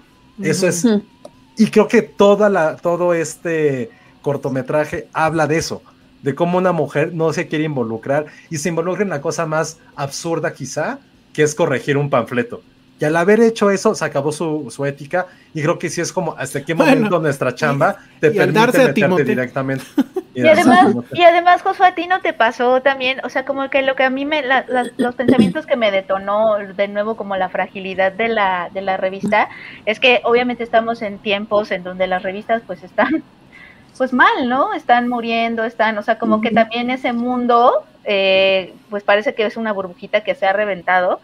Y, y, a mí yo me he hecho esta pregunta, no sé si tú te la hagas, Josué, ¿es tan difícil llevar una revista y tan difícil eh, sacarla adelante y, y, que siga viva y que, y que cuente historias y que, o sea, todo ese, todo ese romance con el impreso, este, que luego yo sí me he preguntado, ¿es posible separarnos a nosotros como personas de nuestra revista? O sea, porque en teoría es solo un trabajo, ¿sabes? O sea, eh, y tendría que ser nada más un trabajo al que llegas, etcétera, pero le pones tanto y le dejas tanto y, y, y, hay ciertas, o sea, la conexión que tienes con tus escritores también es, es, es, es, es especial, o sea, pasan tantas cosas dentro de ese pequeño mundo y, y, que es la revista que, al menos a mí, eh, con Cine Premier, siempre me ha costado trabajo entender dónde empieza Cine Premier, y dónde empiezo yo, o sea, como que... Sí, de acuerdo. Y creo que, eh, creo que en The French Dispatch, que desde el principio te dicen eh, a esta revista sus días están contados porque los, eh, los, días del editor están contados, como que eso, eso me llegó como, como fuerte porque cuesta tanto trabajo hacer ese tipo de proyecto que nada más sale del puro amor que se vuelve profundamente personal. Entonces, hacer revistas y, querer que nada más sea un trabajo y separar siempre es, o sea, hacer revistas duele. Al final como que sí se vuelve personal y sí se vuelve ahí una, o sea, una relación que va más allá del simple llego a las 8 y me voy a las 5, ¿sabes? Sí, como dijera Richard Linklater, todo en esta vida es personal. Todos los trabajos creativos es personal. Y hay, o sea, nos pone aquí Carlos González, el romance lo sentirá el dueño de la revista o el empleado. Créeme, creo que todos nosotros hemos sido empleados. Yo no soy dueño. Ojalá. A los dueños les vale, ese es el problema. a los dueños de, los medios que tienen las revistas les valen. Lo que decía Saraí hace rato, ¿no? De cuántas veces no ha pasado esto de que les dicen, ¿qué creen? Ya vendimos más y entonces ahora van a tener que recortar. Ah, eso nos, no, eso nos pasaba, en revistas también pasaba muchísimo. Creo que ese era como el mayor drama. Este, Ahorita porque ya tengo como un año sin hacer impreso pero si era así, de la escena del cierre era yo pelearme porque no cortar los textos, por pedir más, eh, muchas cosas, pero creo que eso justo lo de Penny también, yo lo que estaba pensando es como en este mundo actual y loco, ya cuántos medios se permiten hacer ese tipo de historias, historias de largo aliento, historias que la gente va a leer, ya está comprobado, ¿no? o sea, incluso hay una aplicación que siempre recomiendo aquí que se llama Pocket, que ya si es un artículo grande te dice, güey, vas a escuchar este artículo, dura más de 10 minutos, y es como, madre, y cada vez hay menos artículos que duren eso, porque ya también ese encanto del periodismo narrativo, con el cual yo tuve la fortuna de verdad de crecer y que me crié en eso, era como, era algo mágico, era hacer literatura, pero al mismo tiempo divertirte y hacer muchas cosas, y eso es lo que, en lo particular, a mí fue lo que más me gustó de esta película. O sea, no sé cómo ustedes lo sintieron, pero los diálogos, eh, mm. el guion en sí, sí tenía la narración, que eso siempre se me ha hecho un truco muy barato de Wes Anderson, lo voy a admitir, siempre se me hace que con su narración es el 50% a veces de su película. Es un recurso que a mí no me gusta, que él lo hace perfectamente y creo que los, se lo perdonamos a él. Eh, aquí en particular te lleva con diferentes contextos y es como, es un poco como una poesía lo que estás escuchando cada vez que, que están narrando, cómo lo van contando estos periodistas. Creo que a nivel escritura se me hace un guion fascinante, no está evidentemente a la altura. Bueno, no, tampoco, está como en como en el podio Namik ahí con los Tenenbaums y con eh, y con ah se me fue ah, y con Budapest y con, y con Budapest este John se me hace muy ambicioso. Sí, evidentemente creo que vamos a ser sinceros, muy pocas películas que son como de cortos siempre van a tener como un lugar especial claro, en cualquiera de nuestros corazones. porque son irregulares siempre, ¿no? Los relatos salvajes. Relatos salvajes, sí, pero al final eran películas completamente Pero son cortos, ¿no? O sea, son cortos pegados con Durex. Y aquí, lo único, no está tan Durex. Aquí lo único, la neta, es que sí, la puesta en escena, la parte visual, sí es algo exageradamente fascinante, porque son cuatro o cinco historias. Pero aquí es más porque son no, yo creo que es historias. Más. Aquí son cuatro, y sí hacen cositas nuevas, ¿no? Como lo del el asunto de la historia. Ajá, lo de cómo va poniendo los diálogos, que no los pone en orden este, la verdad es que pues también la, mm, sí, sí hay momentos en los que la película te exige que, que escuches, o sea, que no leas los subtítulos en español, sino que estés escuchando, que haya la ausencia de color. Este, creo que aquí exagera ya ahora sí muchísimo el tema de como que sus maquetas, ¿no? Y de que vemos el corte de los edificios y... Y está muy cabrón, o sea, rollo. cuando se pone a hacer eso, sí es algo que dices, güey, o sea, yo la quiero volver a ver por esos pequeños detalles que hay. Y ya nada más en lo último, o sea, también lo que, lo que dice Penny, también creo que sí pasa mucho como en las películas de este director, se nota que hay un amor en la manufactura, un amor que le pone y que no es alguien que sepa separar su trabajo de su vida. Creo que es algo que, que se nota. O sea, siento que haber tenido ese cast nada más para haber estado algunos 5 o 2 minutos es como, güey, Sí, lo hicieron por amor a este la, la, la gran mayoría, o sea, son muchísimos, que eso también es mucho de, este tipo de, de películas que son cortos pegados, pero el, el, el cast está tremendo, pero sí muchos son cameos.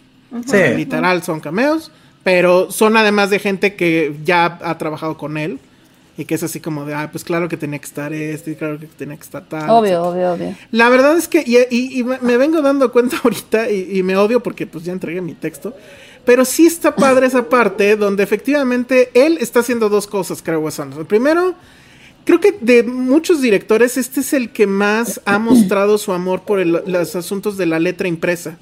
Las otras películas, recuerden, empiezan como si fueran libros. ¿no? Este, la del hotel era un libro, los Teneman creo que también, no me acuerdo. Pero hay muchos que son así. Pero hay muchas cosas que son como un libro ahí también Ajá, por los y aquí capítulos, es- cómo lo divide. Y aquí es la revista, que pues también es letra impresa, que obviamente se está, está hablando del New Yorker, y creo que en los créditos finales, o sea, las referencias en esta película sí son para gente muy clavada. Porque tengo entendido que le está agradeciendo a gente que estuvo en el New Yorker, o sea, el fundador, Sí, sí, a, sí, los, a los escritores más este, famosos en la época del cincuenta y tantos, que pues, güey, o sea, es la clásica nostalgia de Wes Anderson de tener nostalgia por algo que no vivió, ¿no? Pero que aún así, pues le duele y demás. Y la otra parte es que, pues no lo había pensado, pero efectivamente creo que no es, es, o sea, en esta película sí está hablando de esto de separemos al artista o no, o sea, sí está hablando de las cosas que están pasando ahorita, el que, la ética del periodismo cuál es, este, y bueno, pues esta parte del sexo involucrado, digo, muy dentro de la escala de maqueta que él siempre utiliza, pero sí está loco eso, o sea, Y en, la y en el tercer corto que ya no llegué es en el último, que fue mi favorito. Uno, era como, queríamos ver una película de acción, o yo por lo menos quería ver una película de acción dirigida por Wes Anderson.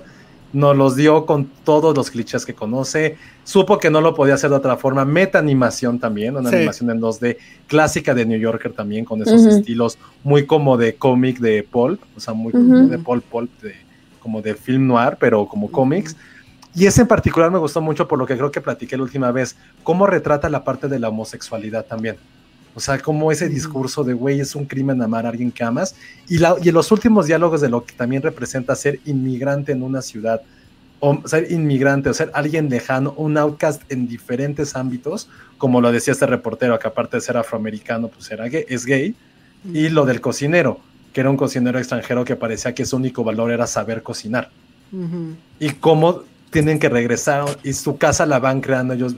Todos los que son como outcasts crean sus propios domicilios, crean su propio hogar. Entonces, como que esos temas eh, inmersos dentro de toda esta locura, sí, me, fue lo que a mí más me gustó de esa película, ¿no? Como los pequeños mensajes que a lo mejor con toda esa grandilocuencia que pone y este ir y venir no te das cuenta. Y eso a mí fue lo que más me gustó, más aparte evidentemente, pues eso, como la parte de nostalgia, pero eso a mí de estas historias fue con lo que más me quedé, justo o sea, es complicado como pensar en ella, como, como decía Penny, pero esos pequeños detalles fueron los que se quedaron muy en mí y es lo que por lo cual para mí es como de las películas que más me han gustado este año, a lo mejor solamente a mí, pero sí, tiene como muchos elementos que, insisto, elevó muchísimo la vara, no en la confección de historias, pero sí en la construcción de ellas, de cómo tu- crea el diálogo, cómo crea estas visiones, fue lo que más me gustó y por eso sí, sí le tengo un cariño especial a, a esta película y ojalá la puedan ver todos este fin de semana. Sí. Oye, Elsa dijo, eh, eh, creo que lo amarraste muy bien, Elsa, que me dejaste pensando en eso de, de cómo si hay esta onda de separación imposible, como en varios momentos de la película, o sea, lo que habíamos dicho, o sea, como que todo nos ha llevado, todas las conversaciones que hemos tenido de- sobre la película nos ha llevado a eso, o sea, como lo imposible que es separar al editor de su revista, por ejemplo, al artista de su obra, a la periodista de su texto y de su cobertura, o sea, cómo... A cómo- nosotros del podcast. cómo todo es como Ah, cómo, cómo todo es como frágil y personal, ¿no? Sí, sí, sí, sí. Es a que nosotros esa- del podcast.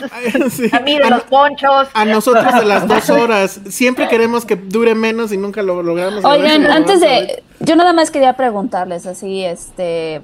En su Wes Andersómetro, ¿en qué lugar la ponen? ¿La mejor película de Wes Anderson? No, no es la mejor. No. No es la mejor, pero sí siento que probablemente esta sea una de las más personales de él. Siento que va a sí- evolucionar muy bien.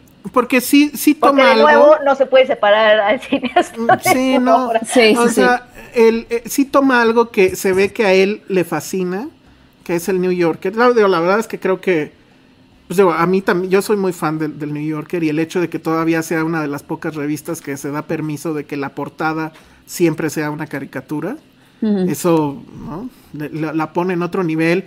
Y ya no, o sea, y creo que hay- había otras películas, no me acuerdo en cuál, que había de una, de una chica que quería entrar al New Yorker y que la rebotan no sé cuántas veces. Pero sí tiene, o sea, todavía conserva la mística de esa, eh, de ese tipo de revista, ¿no? Donde sabes que los textos van a estar revisados así. Hay un momento también en, en esta de Wes Anderson donde dice, le sobra una coma, le falta no sé qué, y apenas vamos en el primer párrafo, y así de que, que, que chequen los textos con esa este rigor. Creo que todavía lo tiene el, el New Yorker, pero efectivamente él está hablando de un New Yorker mucho más antiguo. Y sí se ve que es, o sea, estoy seguro que en su biblioteca debe tener un buen de números de, de esa época. Entonces sí es la más personal, creo, o una de las más personales, pero no, no, no llega, creo, a rebasar a las, a las, ni siquiera a las inmediatas anteriores.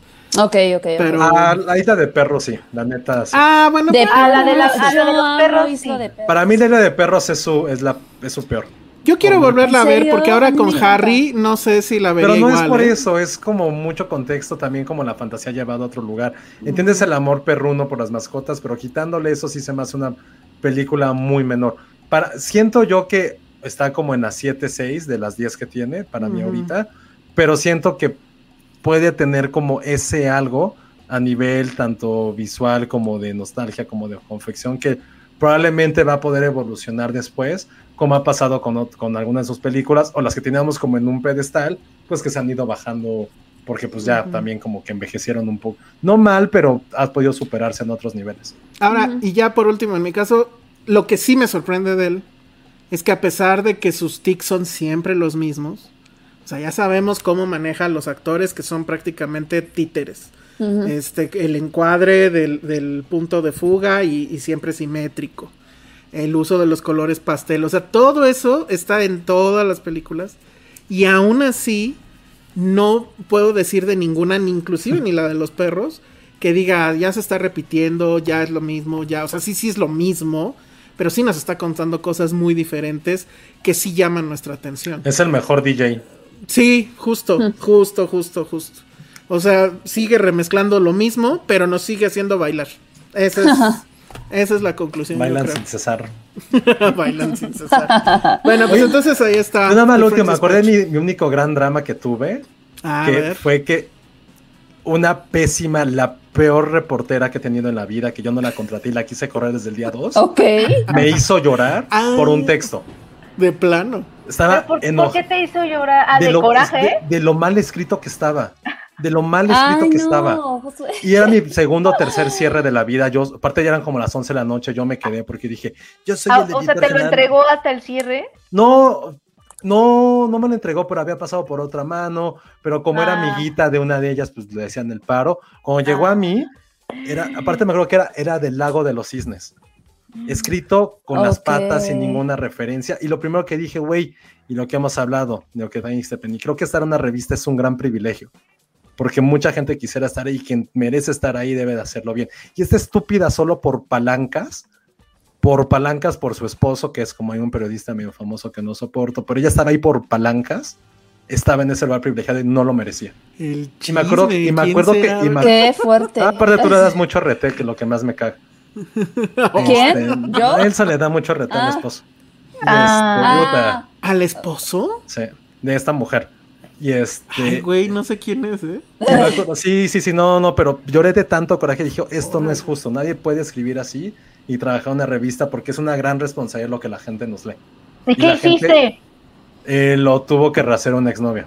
le pedí de favor de, güey, escríbelo tú, por Porque ya no tenía yo ni cabeza para, para hacerlo. O sea, estaba... ¿Y le, le dijiste algo? Sí, yo la quise correr desde el día, o sea, desde el día 2 vi el primer texto y dije, ¿qué mierda es esto? Me acuerdo que fue un texto de los Oscars de 2015, en los Oscars que estaba Bird, que ganó Birdman. Qué Ese fue como el primer texto que me tocó. Le dije, ¿qué mierda es esto? Y como, y le dije, ¿quién, quién es esta persona? Que es una persona que se llama, empieza su nombre con B y acaba con Tris. ¿Quién es esta persona? No podemos publicarle esto. ¿Quién es el Y tuve que pedir, y tuve que pedirle el texto, me acuerdo, a Gaby Cam, que era nuestra colaboradora. Y fue de, oye, échame un paro con este texto. Me dijo, sí, sí, está bien, me tuvo que echar un paro ella. Pero por ahí, o sea, no, es como, ya me acordé, ese ha sido mi mayor drama. O sea, yo llorar en la oficina. Llorar en la oficina 11 de la noche con la pizza que habíamos comprado y que le dije al equipo, me falta sola ya esta sección de editar, ustedes váyanse. Y ahí va, dije, güey, la sección de cultura. Dije, eso es lo más fácil, porque pues ya está Rápido, fácil ajá. editarlo, ¿no? Porque suponga, Ajá. suponía que teníamos a una editora decente en la sección de cultura. Y fue como, no, ¿qué está pasando? El lago de los cisnes te odio. Ahora ya no puedo pensar en el lago de los cisnes sin pensar en ese texto. Ok. Ese fue mi drama. muy bien. Eso no lo pasa, ven, también lloré en, yo lloré en mi oficina, no, no la gente lloró, no acordaba que yo lloré en mi oficina. Yo me acuerdo que yo hacía post-its así de, de, recuerda que aquí lleva punto y los balazos no llevan puya, ¿sabes? Y se los ponía, se los ponía Arturo, así y Arturo me decía, ¿esto qué, yo, es para que te acuerdes. Ay, tú toda linda, sí. Qué Toma quemón, ¿eh? Qué quemón. Sí. No, pero es que Arturo me decía, es que cambias las reglas y yo que no, o sea, digo las mismas siempre. Oye, este, este. Ar- Arthur sí habrá ido a la boda, por cierto. Ahora seguro fue padrino. Sí. Seguro fue padrino. O a lo mejor él sí lloró por- porque ya se casó del toro. Se le casó no es del todo. Nos van a odiar, pero bueno, muy bien. Bueno, eso fue de Friends Dispatch y los corajes de hacer una revista. Y entonces ahora sí ya vamos a cabos, ¿no? Ya vamos Pues bien no tarde. vamos a ir. Pues no vamos a no ir. vamos a ir. El Festival sí. de los Cabos, otro de los festivales preferidos por la calidad de películas que traen, una muy buena organización. Y aunque no nos crean, no somos de los que iban a la playa. Bueno, Penny seguramente sí, sí se iba a la Yo- playa. El último Ay, día yo yo sí fui a la playa, ya no había nada que hacer. Y me fui Qué a la rico. playa. Qué Me fui rico. a la playa dos horas, me acuerdo. Yo sí fui a la playa, pero porque hay, que no sé si siempre ha sido así, pero a mí me tocó, la única vez que he ido, me tocó una fiesta que fue en la playa. Ah, bueno, sí. Y esa fiesta, francamente, creo que es la mejor fiesta de, de las que he ido de festivales, porque Qué sí, padre. sí fue muy opípara, ¿eh? O sea, era así de aquí hay de este drink, aquí hay cóctel, aquí hay comida. Creo que había ¿Hay- hasta había hots comida? como de- había, No pero de manches. Yo, diferente yo tipo de comida. yo te vi en vivo a las 8 de la mañana en fiestas de Morelia, así que no creo nada, nada. Pero, insisto, o sea, de, de todas esas, esta sí. Bueno, por su variedad, ¿no? No, pero lo bonito Yo es que estás en la playa. Y el set. chocando, chocando Exacto. puños con Sam, el dueño de la casa de Sam. Entonces, No, en esas nunca me quedaba hasta el final, ¿eh? Porque sí, sí se ponía muy mal eso. Qué horror. Pero bueno, haremos un episodio de eso tal vez algún día. de fiestas, sí, ¿no? De fiestas Sí, sí. De, de Morelia. Ay, sí, porque ustedes iban, uno que iba a trabajar. Ay, no podía ir sí. Alejandra, sí. Yo no podía Mira, ir. la que no iba era Penny, porque de eso sí me acuerdo del último Morelia que nos tocó, porque ella era la que me proveía de los boletitos, porque claro, a mí nunca me invitan. Pero no cuentan con que mi amiga es Penny y que Penny se va a dormir temprano. Y entonces siempre me daba las pulseras y entonces ya iba yo a la fiesta. Oye, es que no, Estaba los últimos bien. Morelia yo ya no aguantaba, ya no sabía. En mis primeros Morelia, que sí iba a las fiestas y así, no sé cómo le hacía para levantarme el otro día. Ya los últimos. Se llama. Juventud, Penny. Era Sí, juventud, Penny, sí. que ya no tengo, ya es como de. ¿A qué hora cenamos? Aparte me voy a cenar en ¿Qué hora Vips. cenamos? Cenar en Vips, así. No puedo creer Tu que Vips. tlalpeño, seguramente. La sopa Vips Junior, así, yo cenando con mi con, con Lalo, que es que es nuestro fotógrafo. Fotógrafo. Sí. que es un fotógrafo increíble. Es Igual, increíble. Los dos así, los dos así de hay que cenar y dormir. No, a mí me llegó el rumor que gente de Filmsteria estuvo hasta las 6, 7 de la mañana en este. En este, Morelia. ¿Este Morelia, Morelia? no, Me bueno. llegaron esos chismes. Yo así de qué? Pero sí era parte de sus Y tareas. que ibas a ir por ellos como el papá No, de Penny. No, No, no, bueno, es que, es que aplica lo mismo, Josué, juventud. no, yo Ya. les dije, su, su tarea es fiestear.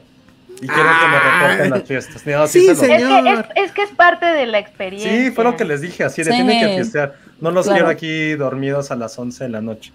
Quiero que me hagan reportes de las fiestas y creo que espero que sus mamás no estén escuchando este podcast porque son jóvenes, pero es parte de la chamba. Exacto. Sí, pero la verdad es que sí, esa, esa fiesta en particular de Cabo sí estuvo muy increíble. Porque además, sí, sí, yo soy un poco antisocial y además iba solo, o sea, cuando voy con Josué y así, pues ya. Entonces sí agarraba mi chupé y me iba a la playa y mientras todos atrás estaban en su desmadre, yo estaba así en el mar y así. Ay, qué Ay, bonito. mojándote los piecitos. Ajá, sí, de que te quitas los zapatos. Recogiendo y- conchitas. Ándale. Súper Ah. señor. Y ya se acababa el chupe, te regresas. No, Exacto. vas a Saraí. Saraí se regresó temprano. ¿Qué pasó con Saraí? Ya no me dijiste eso. Es que estuvo menos tiempo que yo, Saraí. Mm, muy mal. Pero bueno, entonces, la verdad es que Cabos, eh, aún con todo esto de la pandemia y de hacerlo digital, creo que el año pasado lo hizo increíblemente bien. O sea, de todos los festivales que fueron en línea, pues definitivamente fue el mejor. Y pues este año va a suceder igual. Esperemos que ahora sí ya para el año que entra regresemos a esa playa. Pero eh, bueno, pues ¿qué, de- ¿qué hacemos? Hacemos un recorrido por lo que va a haber. Y este, lo que sí vimos, ¿lo comentamos rápido? O, Si o quieres, más ven? bien como que recomendamos las películas que tienen que ver y la próxima semana ya hablamos un poco más al fondo, por si hay gente que la vio, sobre todo para comentar las que no hemos podido ver, como Tammy Faye, Belfast, más que me urge que la podamos ver. Pero esas, Pero tú ya la Ya viste, ¿no. Josué? pero Ya, esas, yo no la vi. están en, esas no están en, en línea. no, No, pero van a estar en la más- ciudad. Más es de Diamond Films y vamos a tener una función. ¿Cuándo, Ale? ¿Cuándo? Ah, les digo fuera del aire. Ah, Ay, sí, No, no, pero se sabe, se. Bueno, sí, Bueno, se pero sabe. sí cuenta, pero sí Es cuenta más no- o menos de qué va, ¿no? Yo no lo Sí, sé. Pásenme esos datos. Pero es abierto al yo- público, ¿no, Ale? No, es este para invitados y prensa nada más. O sea, la gente no la va a poder ver. Eh, Cuando se en Solo en Cabos. amiguitos. Oye, Sí. pero entonces todavía no, todavía no sucede, Ale. O sea, estoy No, eh, tú estás a tiempo, Penny, sí. A ver, espérate, La pero ya no entendí. ¿Más no se va a poder ver aquí en CDM CDMX? Sí, sí, sí, sí. Ah, Hay funciones de prensa. De, De prensa. pero de cabos no. Y de las otras Sí, de Cabos. eso eh, Ah, en funciones presenciales en la CDMX. Exacto. Sí, o sea, peli esa película no se va a Espérame, Ale, ver Ale, en espérame. Vamos a, vamos a hacer un como un recap, a ver, tiempo. Ajá. antes. Rica. Los Sí. cabos empiezan este jueves 11, si mal no recuerdo es 11, y van a estar... pues ya desde hoy más bien. Ya, hoy. Ah, hoy es ok, bueno, hoy, perdón, miércoles 10, tiempo podcast, tiempo en vivo es ahorita, Ah, eh, sí. para el podcast, para que lo sepan. Y va a haber funciones digitales que puedan ver en su casa, y también va a haber funciones en Cinemex Reforma 222, así como en Los Cabos, o en la ciudad de Los Cabos, donde pueden ver diferentes películas y verlas en línea. Y amamos que eso haga Cabos, porque el año pasado, justo como les decía, Elsa fue el festival que mejor lo hizo en ese sentido. Sí, Entonces, totalmente. ¿qué es lo que decimos? A lo mejor podemos ver como por eh, las etapas que, Sí, que- no, no etapas, pero como los, ¿cómo decirlo? Como las categorías que hay. tengo aquí la lista. Ver, y va. si quieren, digo, no voy a decir todas, pero voy a decir las que ya vi y les puedo recomendar. De, la, de las de ver, competencia, si quieres, di todas y si o las menciono y Sí. si alguien ya las vio, ya nos dicen. Ok. El, bueno, en español es El sonido de los motores, Le Bruit de Moteur, de Philippe Gregory. Esa ya la vi. Es justo, es una película que me recuerda mucho a Wes Anderson. Tiene que ver con un. Es una historia súper rara, pero además es la historia que le sucedió al director, que es este canadiense. Él trabajaba en una de las aduanas de Canadá y hubo un momento donde les, eh, les impusieron eh, que aprendieran a usar armas y, bueno, él se volvió el instructor de armas. El chiste es que en la película este, este joven tiene sexo con una de sus compañeras y llegan sus superiores y le dicen que es un depravado sexual y porque pasó ahí un asunto de accidente de mm, esa posición estaba muy complicada y alguien se cayó y se lastimó. Entonces se hace un escándalo y lo mandan de regreso a su casa con, bueno, pues él, se va a su casa donde vivía antes con su mamá, que además tiene una pista de lo que llaman, creo, dragster, pero pues básicamente son carreras de autos. Así de lo que está la historia y se va a ir poniendo más absurda, porque cuando él llega a su casa, bueno, a su pueblo, lo acusan de que en, en la iglesia pegaron unos como post-its con dibujitos obscenos con su cara. Entonces, o sea, doblemente lo están acusando de ser Esa un fue perverso Penny sexual. Ándale, como Penny. Cuando en realidad no ha pasado nada. Entonces es una comedia muy absurda, pero es de estas comedias secas, donde todo parece que es muy serio, pero en realidad es una. e- e- Es un absurdo total. La verdad es que a mí me gustó bastante. Yo voy a estar el martes de la semana que entra eh, como moderador de la plática que va a haber con el público y el director. Y creo que también va a estar este, la, la actriz, que tiene un nombre impronunciable porque es de Islandia. Entonces, bueno, sí se las recomiendo. Es un humor muy... O sea, no es lo usual de carcajada y demás. Bueno, yo sí me reí mucho, pero sí está muy, muy interesante esa película. Luego está Luchadoras de Paola Calvo, que no sé si ya la viste, Penny. No, no he podido ver ningún screener aún, pero este fin de me las hecho. Bueno, este es interesante, aunque sí es de un tema recurrente que a Josué no le gusta, ¿no? Que es este Las Muertas de Juárez, pero esta es está enfocada en este grupo de mujeres que literal son luchadoras. Y entonces, pues hace una mezcla entre la- las historias que ellas conocen de mujeres y niñas que han muerto, que trabajan en la maquila y demás, y cómo ellas pues escapan un poco de ese tema al estar en las luchas. Y pues la verdad es que está muy divertido también. También se las recomiendo mucho. Luego está Nos hicieron noche de Antonio Hernández, esa la verdad no tengo idea. Night Riders de Danis Goulet, Strawberry Mansion de eh, Kentucky Oddly. Dicen que Strawberry Mansion está súper loca, pero que está interesante. Estaba bien locuaz, yo la pude ver en... Ah, a ver, en coméntala. Sundance. Night Riders pude ver solamente una parte en, en, en Toronto, fue muy raro porque me la dejaron ver. Y de repente fue como, ah, ah, ah, eres de México, te la quitamos. ¿En serio? Y fue como, güey, No, qué mierda. man. Sí, como que me dejaron ver ya como de, ah. Te vieron moreno como Salma. Exactamente. Pero qué bueno, qué bueno que Salma ya está. Sí, está luchando. todos. Sí, exacto. sí, sí. Ah, pues mira, Toronto, la voy a poder ver en Los Cabos. Tómala. A pesar, toma eso, toma, o sea, me discriminan por mi IP y por mi código postal, pues cámara. Entonces, eh, sí, Strawberry Mansion, no quiero meterme mucho en detalles porque sí es, es una experiencia visual y temática que vean, pero es prácticamente, imagínense que en un futuro la gente puede cobrarte dinero por los sueños, por lo que sueñas, van a auditar tus sueños.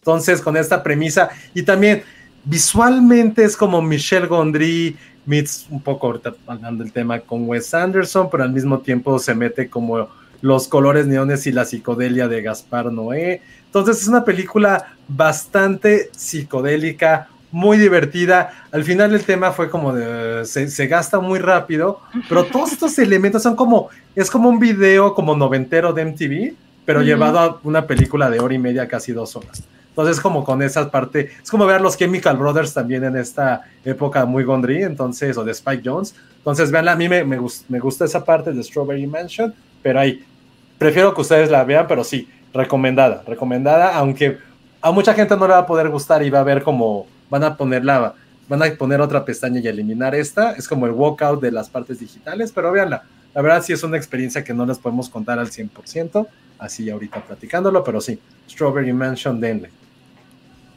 Perfecto. Luego tenemos Users de Natalia Almada.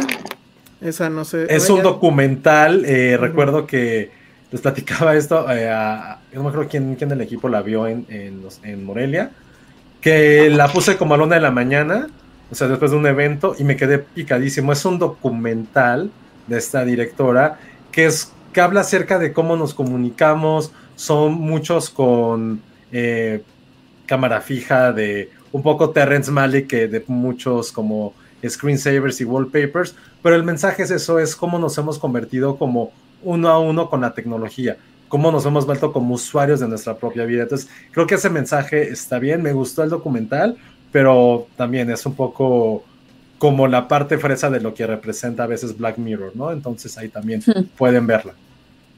Ok, luego tenemos Violet, que es de Justin Bateman. Esa tú la viste, también- Ya también la vi. Eh, pues es esta. ay, ¿Cómo se llama? Olivia Moon. Ujú. Y ella es, la verdad es que está muy, muy interesante la película porque ella trabaja en una como productora en Los Ángeles, de productora de, pues, de cine, se entiende. Pero todo, el- o sea, el, el chiste de esta película es mostrar cómo esta mujer toma todas sus decisiones a partir del miedo. O de la inseguridad, diría yo. Y entonces, eh, o sea, va a su trabajo y quiere, por ejemplo, apoyar una película, por ejemplo. Pero en su cabeza empieza a sonar en voz en off una voz masculina que le está diciendo, no, no lo hagas, nadie te va a pelar, no les va a gustar, etcétera. Y luego ella misma tiene el contraargumento, pero en vez de que lo diga en voz alta o algo, o algo así, se escribe en la pantalla. Mm. Entonces, todo el tiempo estamos viendo el conflicto que hay entre lo que esa voz negativa le está diciendo y lo que ella en cierta forma está intentando como ella misma apapacharse y decir, no, sí puedes y bla, bla, bla. Es como Mira. una terapia cognitivo-conductual. No sé qué es eso, pero supongo que sí. Te enfrenta con tus pensamientos. Ah, mira, qué loco. Y lo que también está padre es este la directora que estoy ahorita buscando su nombre, no me acuerdo cómo se llama. Ah, Justine Bateman. Pero lo que ella tiene es que ella estuvo, o sea, tiene 50 años o algo así. Pero ella estuvo en Family Ties, que yo nunca lo vi, pero es la serie de televisión de hace La ¿Cuántos serie años? ochenterísima, ¿no? ochenterísima, donde salió este Michael, Michael J. J. Fox, Fox. y que de hecho donde estuvo yendo y viniendo para hacer este Volver al Futuro. Después ella salió en muchas series, sale creo que en Desperate Housewives, salió en Lewis y Clark. O sea, tenía una carrera en series muy grande. Después se sale de actuar y hace su propia línea de ropa y le va increíblemente bien. Y luego decide regresar, pero pues ya como directora, y esta es su ópera prima. Y además ella es, este, hubo todo un movimiento por el asunto de que el Internet se mantuviera neutral. No sé si se acuerdan de eso, que también en México en su momento tuvo un tema. Ella es piloto de avión, certificado, ha volado no sé cuántas horas. O sea, la, la, señora es una, bueno, señora, pero además se ve muy joven, a pesar de los 50 años. Y la verdad es que la película está bastante bien. O sea, creo que ese, esa parte de, de esa voz que creo que todos hemos escuchado alguna vez, de que estás haciendo algo y hay una voz que te está diciendo, no, esto no, No va a gustar. poder". No, es- ajá, a- la verdad es que a mí me pasa mucho cuando estoy escribiendo. Pero este, eh, creo que lo ilustra muy bien. Ah, no sé si a lo mejor en algún momento pueda ser eh, pesado, porque incluso yo le dije, eh, eh, bueno, porque la, la pudimos entrevistar y esa entrevista pues creo que va a estar en donde ir, pero eh, el tema es que cuando se empieza a escribir en la pantalla letras, pues la verdad es que sí dices, mejor leo en, en inglés en vez de estar leyendo abajo el subtítulo. Y ya dijo que iban a intentar que cuando ya saliera comercialmente aquí, que las palabras escritas sí se fueran en español para no tener ese conflicto. Pero la verdad es que está bastante bien. O sea, es un asunto pues medianamente experimental. Creo que estuvo en Sundance y le fue, le fue bastante bien. Estuvo también en el TIFF. Y pues sí se les recomiendo. Se llama Violet. Va, Luego-. Está esta sección que se llama Green Strand. De ahí vienen tres películas: Above Water de Aisa Maiga, Pupil of Chimney Town de Yusuke Hirota, River de Jennifer Freedom. Después viene otra sección que se llama La Baja Inspira. Esta va a estar en salas y en línea también. La Recua de Trody Angel. De Gigantes, así se llama, de, de- de Beatriz Sánchez. Y Transition de Alejandro Torres Kennedy. La verdad es que no he podido ver ninguna de esas. Luego está Panorama Divergente, que esto es en línea. Beyond the Infinite Two Minutes de Junta Yamaguchi.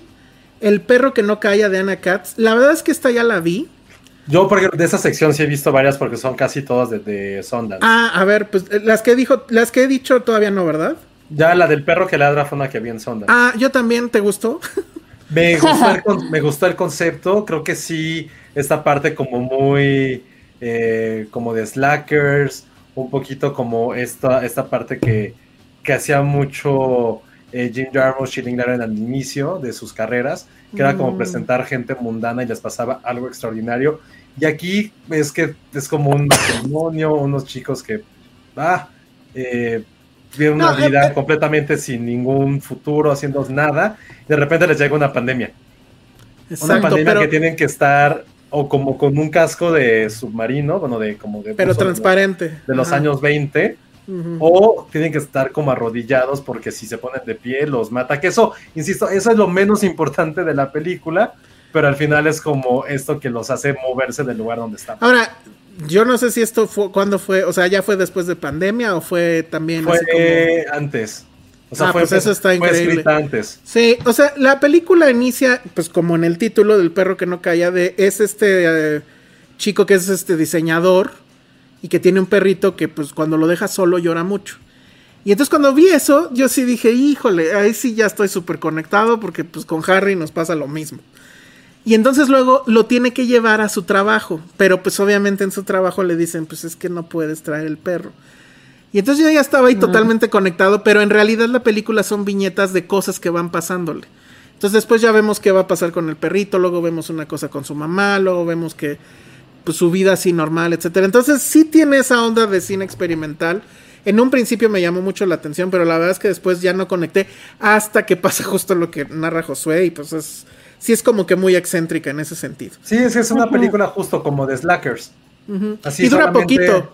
so- dura como hora 20, hora 10. y es Hora como 10, Gente, gente haciendo cosas mundanas, les pasa algo extraordinario y es ver qué hacen con eso.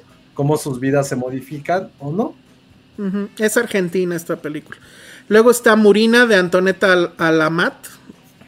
Luego está a mí me gusta mucho. Esta es una gran, gran película, sí. Ah, sí, ah, la voy a ver. Ganó en Cannes premio del jurado o Sí. la Cámara de Oro, no recuerdo cuál de los dos premios. Creo que sí fue en Cannes. No, sí, sí, fue en Cannes. En Cannes Ajá, ganó. pero. Creo, Es que, sí, una creo que fue la del jurado, no estoy muy segura, Eh, pero sí. Ganó algo en Cannes. Es una película croata que podría llamarse Daddy Issues the Movie. Completamente. Cañón. Sí. Ah, la quiero ver ya. También. Succession. Sí, la verdad es que sí es muy buena. O sea, trata mucho sobre eh, este concepto de la opresión familiar, esta onda patriarcal, que también, o sea, es un coming of, coming of age. eh, que sí, justamente trata todos estos issues que tenemos a veces con nuestros padres, esta onda como de la sumisión, ¿no? De, de como pareja, como mujer, ¿no? Que tienes hacia tu esposo. La verdad es que sí, creo que fue de mis favoritas de Toronto esa. Ok, esa es Murina, ¿verdad? Sí, Luego- véanla, sí. véanla, súper véanla. The Pink Cloud de Luli Yerbase. Esa estuvo en Es- Sundance, ¿no? Esa película la vi, fue también de mis favoritas de Sundance.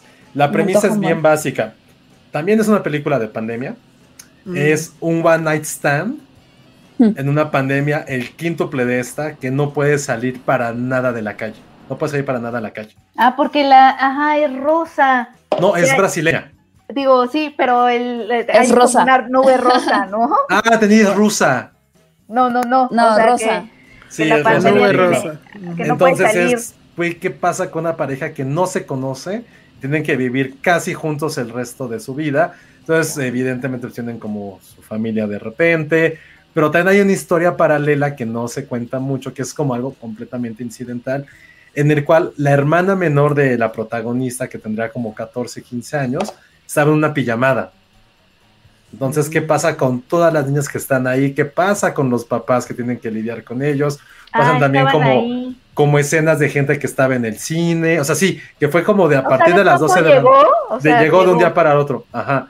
La gente que estaba en un centro comercial. Entonces, como que explora eso como cosas alternas, pero la historia principal es de esos dos extraños que tienen que vivir juntos probablemente el resto de sus vidas. Ah, porque era un one night stand. Oh, ya, está bien. Está Qué bien. fuerte, Véanla, ¿no? porque no es Está comedia, buena, es, es, un- es muy, muy ruda. Y Y sí, tienen, es como tienen de- que estar para, pero no van a, in- alguien no va a inventar algo como para que pueda salir a lo mejor subterráneamente. La única, Tienes que ejemplo, verla, Penny. Tienes Sí, que verla. tienes que verla. Lo único que les voy a decir es que les llega comida a través de drones. Ah, Órale. Todo lo que necesitan de su vida llega a través de drones Ay, porque no pueden salir. Pues Yo próximamente. creo que lo solucionaríamos rápido, o sea, sí podríamos como crear túneles o cosas así para que no tengas que vivir con tu one night stand toda la vida. Vela, vela. ¿Tanto miedo te da vivir con tu one night stand? No, es que pienso en las mujeres que viven violencia intrafamiliar y que no podrían salir ni de la casa. No, Ah, es que pero imagínate que lo one que night implica stand. eso. Es stand, es como sí. Vida de la mierda stand. Ajá. Cañón. Bueno, pues entonces suena muy bien The Pink Cloud de Luli Gervase, que es brasileña la película. Luego está The Rescue de Jimmy Sheen. ¿Esa no la vieron? The ¿No? Rescue es la de los mineros chinos, ¿no? Ah, no tengo idea. Creo que es esa, es, es la película, es el documental sobre el rescate de los mineros chinos. Creo que es esa, ¿eh? No me tomen mucho en cuenta, pero ahí se llama The Rescue, una de los mineros. Va, luego está en pantalla dorada, que estas sí son en sala. Belfast, que ya lo habíamos dicho. ¿Esa, esa de qué va? Es el Roma de Kenneth Branagh. Ahora. Ajá. No, bueno. La de un niño que vive en Belfast con todo lo que Ah. está pasando en los años 60 y cómo sus amigos y sus abuelitos sí, cierto. lo hacen como crear sus propios mundos y se convierte en Kenneth Branagh. Que es blanco y negro, creo, ¿no? Es Roma. Sí, Es es Roma. Muy bien. Roma Bueno. de Irlanda. Red Rocket, Red Rocket, perdón, de, de Sean Baker. I have no idea. Yo solamente he visto el póster y que es un tipo desnudo con una dona.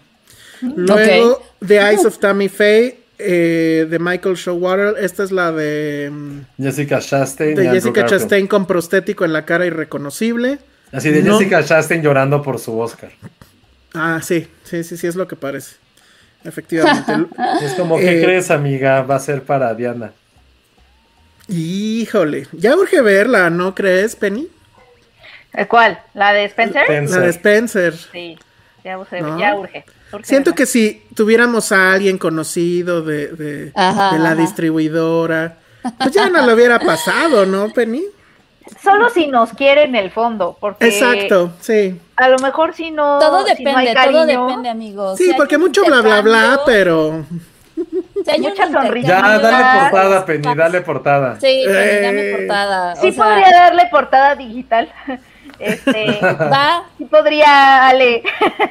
sí, si me dices está, que ya sí, ves. mañana Sí. te veo. ay, mañana la ves. Ah, Mañana la veo. No, sí, sí podría darle portada digital. yo, yo qué Ah, te va. daré, ¿Tú qué me vas a dar, Elsa? no sé, Te déjame invito, pensar. eh, Elsa. Sí, invítame, porfa. No, No, no, no, es no. COVID, este, No, es, es pro quo, quid pro quo. Híjole, Exacto, exacto, exacto. Híjole, las No, amistades. pero bueno, sí, sí, sí, sí, ya, de hecho, ya estamos armando todo eso. Muy bien. Entonces, terminando el programa, les digo. Bueno, luego está más, que bueno, ya, ya la dijimos. Más es una maravilla. Más, qué fuerte, qué fuerte de... Sí, Sí, yo ya la quiero ver, la verdad. yo lloré Más es Ahora que Ale fuera del. Ale tiene muchas sorpresas para nosotros hoy. No, yo les platico rápido de más y por qué si es la Sí. película que tienen que ver en Los Cabos. Uf, es la película que creo que todo el año me ha pegado más en mi corazón, en, así en todas las partes sensibles de mi cuerpo. Ha sido más, es una película que sí, todo el mundo va a decir que es como una obra de teatro, bla, bla, bla. Son cuatro personajes hablando durante casi dos horas acerca de un hecho que cambió sus vidas.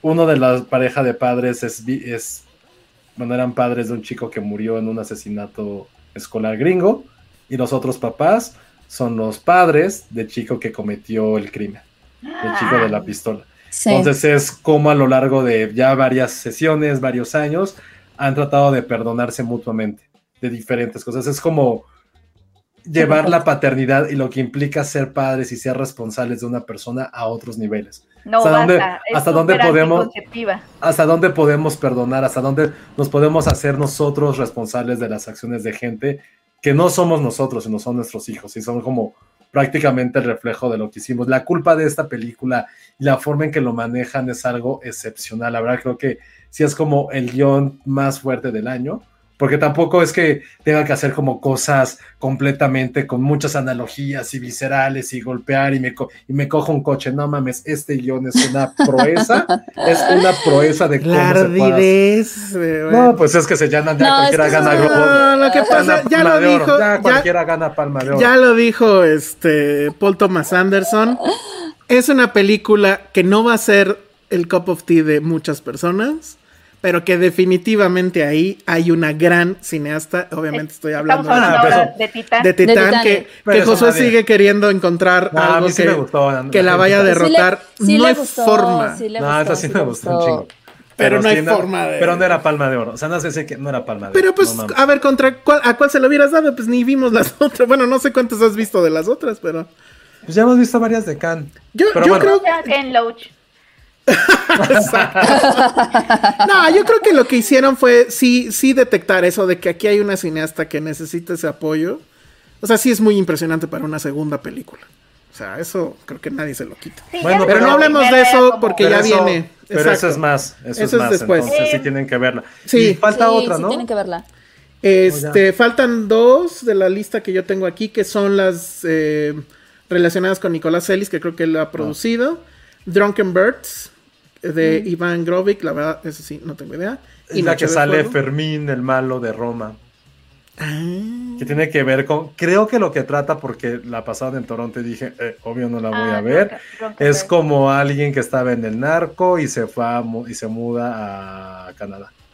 mm, Es como, ah, yay, justo lo van a perseguir y bla, bla, bla. Es la película canadiense. Muy bien. Y luego, pues Noche de Fuego, que ya hemos hablado ampliamente. Hasta y, el cansancio. y que cuando llega a Netflix, Penny, tú sabes, ya está cerca, ¿no? ¿Es este mes? No, no sé exactamente la fecha, eh, pero se las investigo. Pero Bueno. sí, al parecer ya está cerca. Pues ahí termina la lista que yo tengo. Según yo, es, es eso, ¿no? Este, pues bueno, pues ya saben ahí cómo hacerle. Hay efectivamente algunas funciones que tienen que ser forzosamente en sala, pero la gran mayoría de, de ello pues se va a poder ver en línea. Este, pues na- básicamente eso. eh, eh, recordarles que el martes que entra yo voy a estar, chequen en las redes de- del festival, vamos a estar hablando justamente del ruido de los motores con el director. Y pues si pueden entrar, pues estaría bien padre, porque eso de estar hablando al, al vacío es muy feo. Entonces, bueno, pues ahí está el Festival de Cabos. Y ya para acabar y tratar de irnos, no, pues ya No. No, va, no, no, no va a suceder. Pero rápido, porque la verdad es que no tiene, no tiene mayor este chiste. El otro estreno, pues en teoría fuerte de este fin de semana, es esta película que se llama Dear Evan Hansen, que tengo entendido que es una obra que ganó el Tony. ¿Tú la viste, Penny? No, pero quería llevar a ver a mi mamá porque ven que le gustan los musicales. Oigan, pero lo que leí no fue la, fue la película que inauguró Toronto. Y, Mm. y leí una reseña que decía, güey, ni siquiera vale la pena hacer una reseña de esta mierda.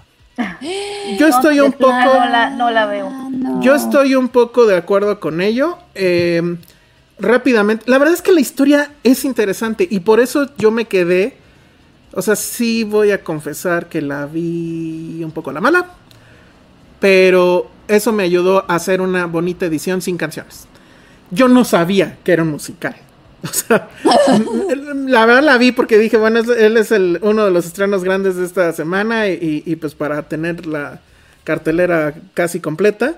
Pero ¿de qué va? Es este, pues adolescente que es interpretado por Ben Platt, Ivan Hansen, que la verdad es que no, o sea, tú lo ves y parece más bien este Napoleon Dynamite. Y se ve que no tiene, pues, ¿qué? 20 años, o sea, no sé, están en el high school o algo así. El- el- pero tampoco puedo hacer demasiados comentarios porque resulta que él es como que tiene ansiedad y tiene este, depresión. Y al principio inicia con esta canción donde él sufre mucho y que nadie lo pela y que él quisiera que lo que él hace le importara a alguien y bla, bla, bla. Su mamá es Julianne Moore y resulta que eh, hay un como bully en la escuela que lo empieza a molestar, eh, tienen ahí cierto al- altercado, va. Total que al día siguiente ese bully resulta que, ah, bueno, perdón, él tiene como terapia por indicaciones de su terapeuta que tiene que escribirse todos los días una carta a sí mismo. Por eso es el Dear Evan Hansen. Ah, Y entonces escribe una carta donde pues ah, dice que bueno, que tiene que este, estar bien, que va a ser un gran día. Y creo que hace referencia a una chica que le gusta de la escuela. Total que el bully le quita la carta, porque además la, en la, en la chica es la hermana de este bully. Y total que se la lleva. Entonces él entra en crisis porque tiene que conseguir la carta. Y al día siguiente se entera que el tipo se suicida. ¿El bully? El bully. Y encuentran la carta, entonces los papás creen que la carta se la escribió el bully a Ivan Hansen y creen que son mejores amigos, pero pues quieren investigar qué onda, porque jamás habían escuchado de ese güey, jamás este en su celular, que pues obviamente lo tienen, este no hay mensajes a él y él por no querer decir la verdad, pues empieza a inventar la gran amistad que tuvo con este cuate. La verdad es que la premisa no suena mal. El problema, uno, es el chingo de canciones. Y dos, esta cosa, no voy a llamarla moral retorcida, pero sí es como raro. Que al final el tema es que a todo mundo le va increíble gracias a que ese güey se murió. Porque este güey que era impopular, pues se vuelve popular. La familia que pues siempre estuvo como que en una crisis, Este, ahora está contenta porque cree que al menos sí tuvo un amigo y que era feliz y bla, bla, bla. La hermana que lo odiaba, pues esa dice, a mí ya no me importa, yo ya estoy en paz, no le voy a hacer un requiem. Y no sé, o sea, es una cosa muy obscura. Pero la verdad es que las canciones son... o sea, dale forward y probablemente se mejora en algo la película. Entonces, bueno, Saray Rosas dice que a, a ella no le gustó. También nuestra experta en, en, este, en, obla- en obras de Broadway, este, Jime, también me dijo Piensa, que Jime, no. que no. No, no, dice que no. Pero la verdad es que ella dice que incluso la, la, la obra no es, no No merece le el Tony. gusta. Ah, No. ok, ok. Y sí marca muchas esas estas cosas de, dices, híjole, pues es, es que a mí me recordó, sí, la serie esta de Netflix de la chica que se suicidó. Ah, 13 Entonces un poco Why. eso, Ah, pero es que ya. sí está muy raro eso, ¿no? De que de repente todo el mundo le va increíble porque este güey se murió. Ah. Entonces es, es Ah, como- sí está raro. Digo, obviamente Está al final fuerte. va a pasar algo y, y va a haber seguramente redención, pero no.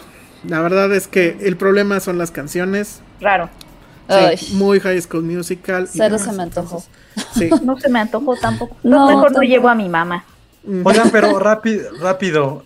Si quieren ver una película de adolescentes, también está este fin de semana estrena Blanco de Verano, que la Ah, platicamos hace, hace tiempo en el podcast, cuando fue lo de Ficum, que aquí parece que voy a destrozar el corazón y voy a criticar a la Virgen de Guadalupe, Coco, al Santo, a Salma Hayek y a los tacos y a Casa de Toño, pero para mí me gustó mucho, mucho, mucho, mucho más que Sin Señas Particulares. Para mí fue mi favorita de Ficum 2020. Entonces, véanla. Se eh, estrena este fin de semana. También un coming of age muy citadino.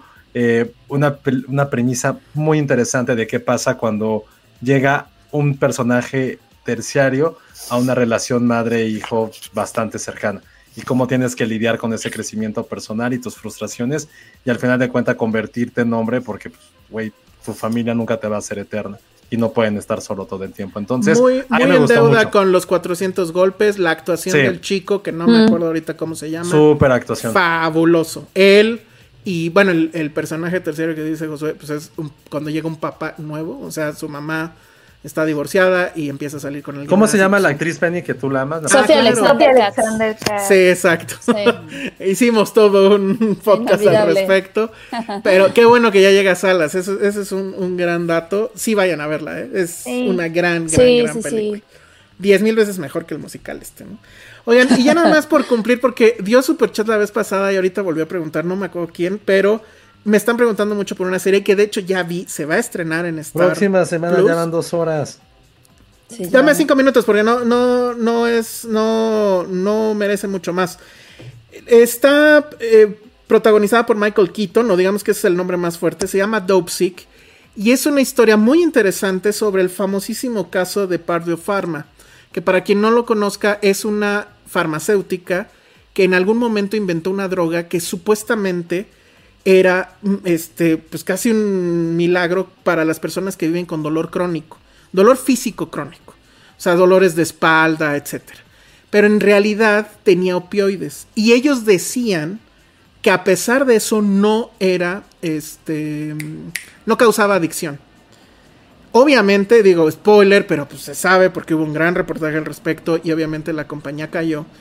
Es eh, todo eso fue falso. Hubo una gran corrupción en el respecto. Hay una hay una eh, institución en Estados Unidos que se llama la FDA, la, la Federal, Federal Drugs Administration, algo así, que es la que cualquier alimento se supone lo prueba y dice que trae, etcétera. Bueno, ellos pusieron una etiqueta donde decía que no era este adictivo, Adictivo.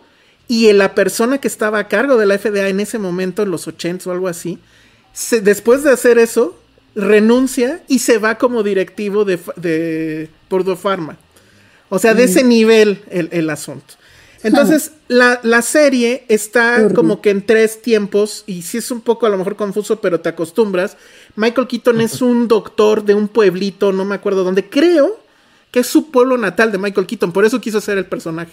Y es de estos doctores súper bonachones que llevan años en la, en, en- en la, eh, en la profesión y tiene muchos pacientes que tienen ese dolor. Y luego está este individuo que existe, que son estos cuates de las farmacéuticas que van con los doctores y les dicen, oiga, ya probó mi nuevo este, medicamento, aquí le traigo unas muestras, vamos a hacer unos seminarios en este hotel buenísimo en la playa, venga. bueno, todo eso, pues al personaje Michael Keaton, pues sí le llama la atención, porque parece que está funcionando con sus pacientes. Obviamente vendrá el caos. Y luego la serie brinca y tiene literal una línea de tiempo arriba para que no te pierdas, donde vemos cómo en la farmacéutica uno, porque además es un negocio familiar, cómo es que crean el medicamento y cómo este cuate que lo que quería era que obviamente duplicar las ganancias, pues le vale madres e inventa todo esto de que no es adictiva. Y luego ya vemos en el futuro cómo está el juicio y de hecho Michael Keaton está involucrado en eso y creo que incluso está acusado. La verdad es que está muy bien, pero sí tiene un poco un tufo de telenovela. Pero el caso es muy interesante porque sí es impresionante que haya sucedido algo así. Y tan cínico. Sí, no, pues, o sea, tan, tan lógico de pues, la corrupción de un lado, la ambición de la, de la, empresa por el otro, y el drama de la gente que en un principio se siente increíble y después pues se va la necesidad. Porque, ajá, de hecho en algún punto de la historia de, de este fármaco lo empezaron a robar los adictos, porque ya sabían que eso era opio, tal cual. Entonces, bueno, sí está, eh, sí me gustó, o sea, bueno, no lo he terminado, sí me gusta, pero sí siento que sí tiene un tufo de telenovela un poco. Pero la verdad sí es visible, lo malo es que duran ahora los capítulos, pero bueno. Ay, no. sí, es lo malo. pero bueno, va a llegar a Star Plus y pues sí, sí le recomiendo si ya vieron todo lo demás, creo que no está mal. Me está diciendo Alma Rivera que sí es oxicodina. No me acuerdo el nombre del medicamento, la verdad. Probablemente sí eres. Pero bueno, ya. Con eso ya cumplí con uno de los superchats de la vez pasada. Y ahora sí, ya vámonos. Redes sociales. No, falta su session, ¿no? Ay, no, ya. No nos dejas, ya nos mandaste a programa aparte. Pero sí, déjenme lo organizo y yo creo que sí, sí, este. Sí va a suceder. Entonces, bueno, pues ahora sí ya vámonos. Penny. arroba Penny Oliva. Muy bien. Ale. Arroba Ale Kazagi. Vean más. Oigan, acaba de escribir mi hermana que mi sobrino vio el programa de hoy. Híjole. Y eso es bonito. Pero no dijimos nada malo. Que decíamos muchas groserías y hablamos de alcohol. Sí, exacto. Ah, porque la boda. Ay, yo no dije nada. Fue la culpa de Del Toro. él nos él nos llevó a la boda, nos puso alcohol, chocotorros, entonces pues... Lo hicimos muy mal, perdónanos. Perdimos todo. Todo era de broma, Ian. sí, no. no debes de beber nunca. No, jamás. Tu tío nunca ha vomitado, jamás. Solamente dos veces. Tu tío es como Homero cuando se, se, recuerda en la fiesta que está con su monóculo. Ah, sí. Su copita. Ah, no, tres contando esa primera. No, bueno, ya no digas nada. No les cuento la donde estaba gateando como perro buscando sus lentes. Bueno. Ah, pero ahí no vomité. pero ahí no vomitó, exacto. bueno, ya no dijiste tus redes sociales, Josué. Josué Corro, arroba Josué Corro. Yo soy el Salón Rojo y este, beban con moderación. Hasta la próxima. Estamos también en, en Citizen Boomer. Mañana vamos a hablar de Cazafantasmas. ¡Yay! Adiós.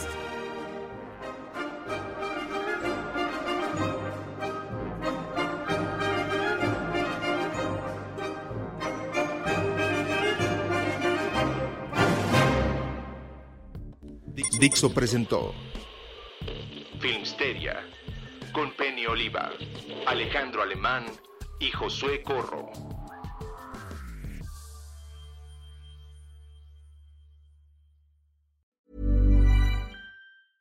Hey, it's Paige DeSorbo from Giggly Squad. High quality fashion without the price tag. Say hello to Quince. I'm snagging high-end essentials like cozy cashmere sweaters, sleek leather jackets, fine jewelry, and so much more. With Quince being 50 to 80% less than similar brands. And they partner with factories that prioritize safe, ethical, and responsible manufacturing. I love that. Luxury quality within reach. Go to quince.com slash style to get free shipping and 365-day returns on your next order. quince.com slash style.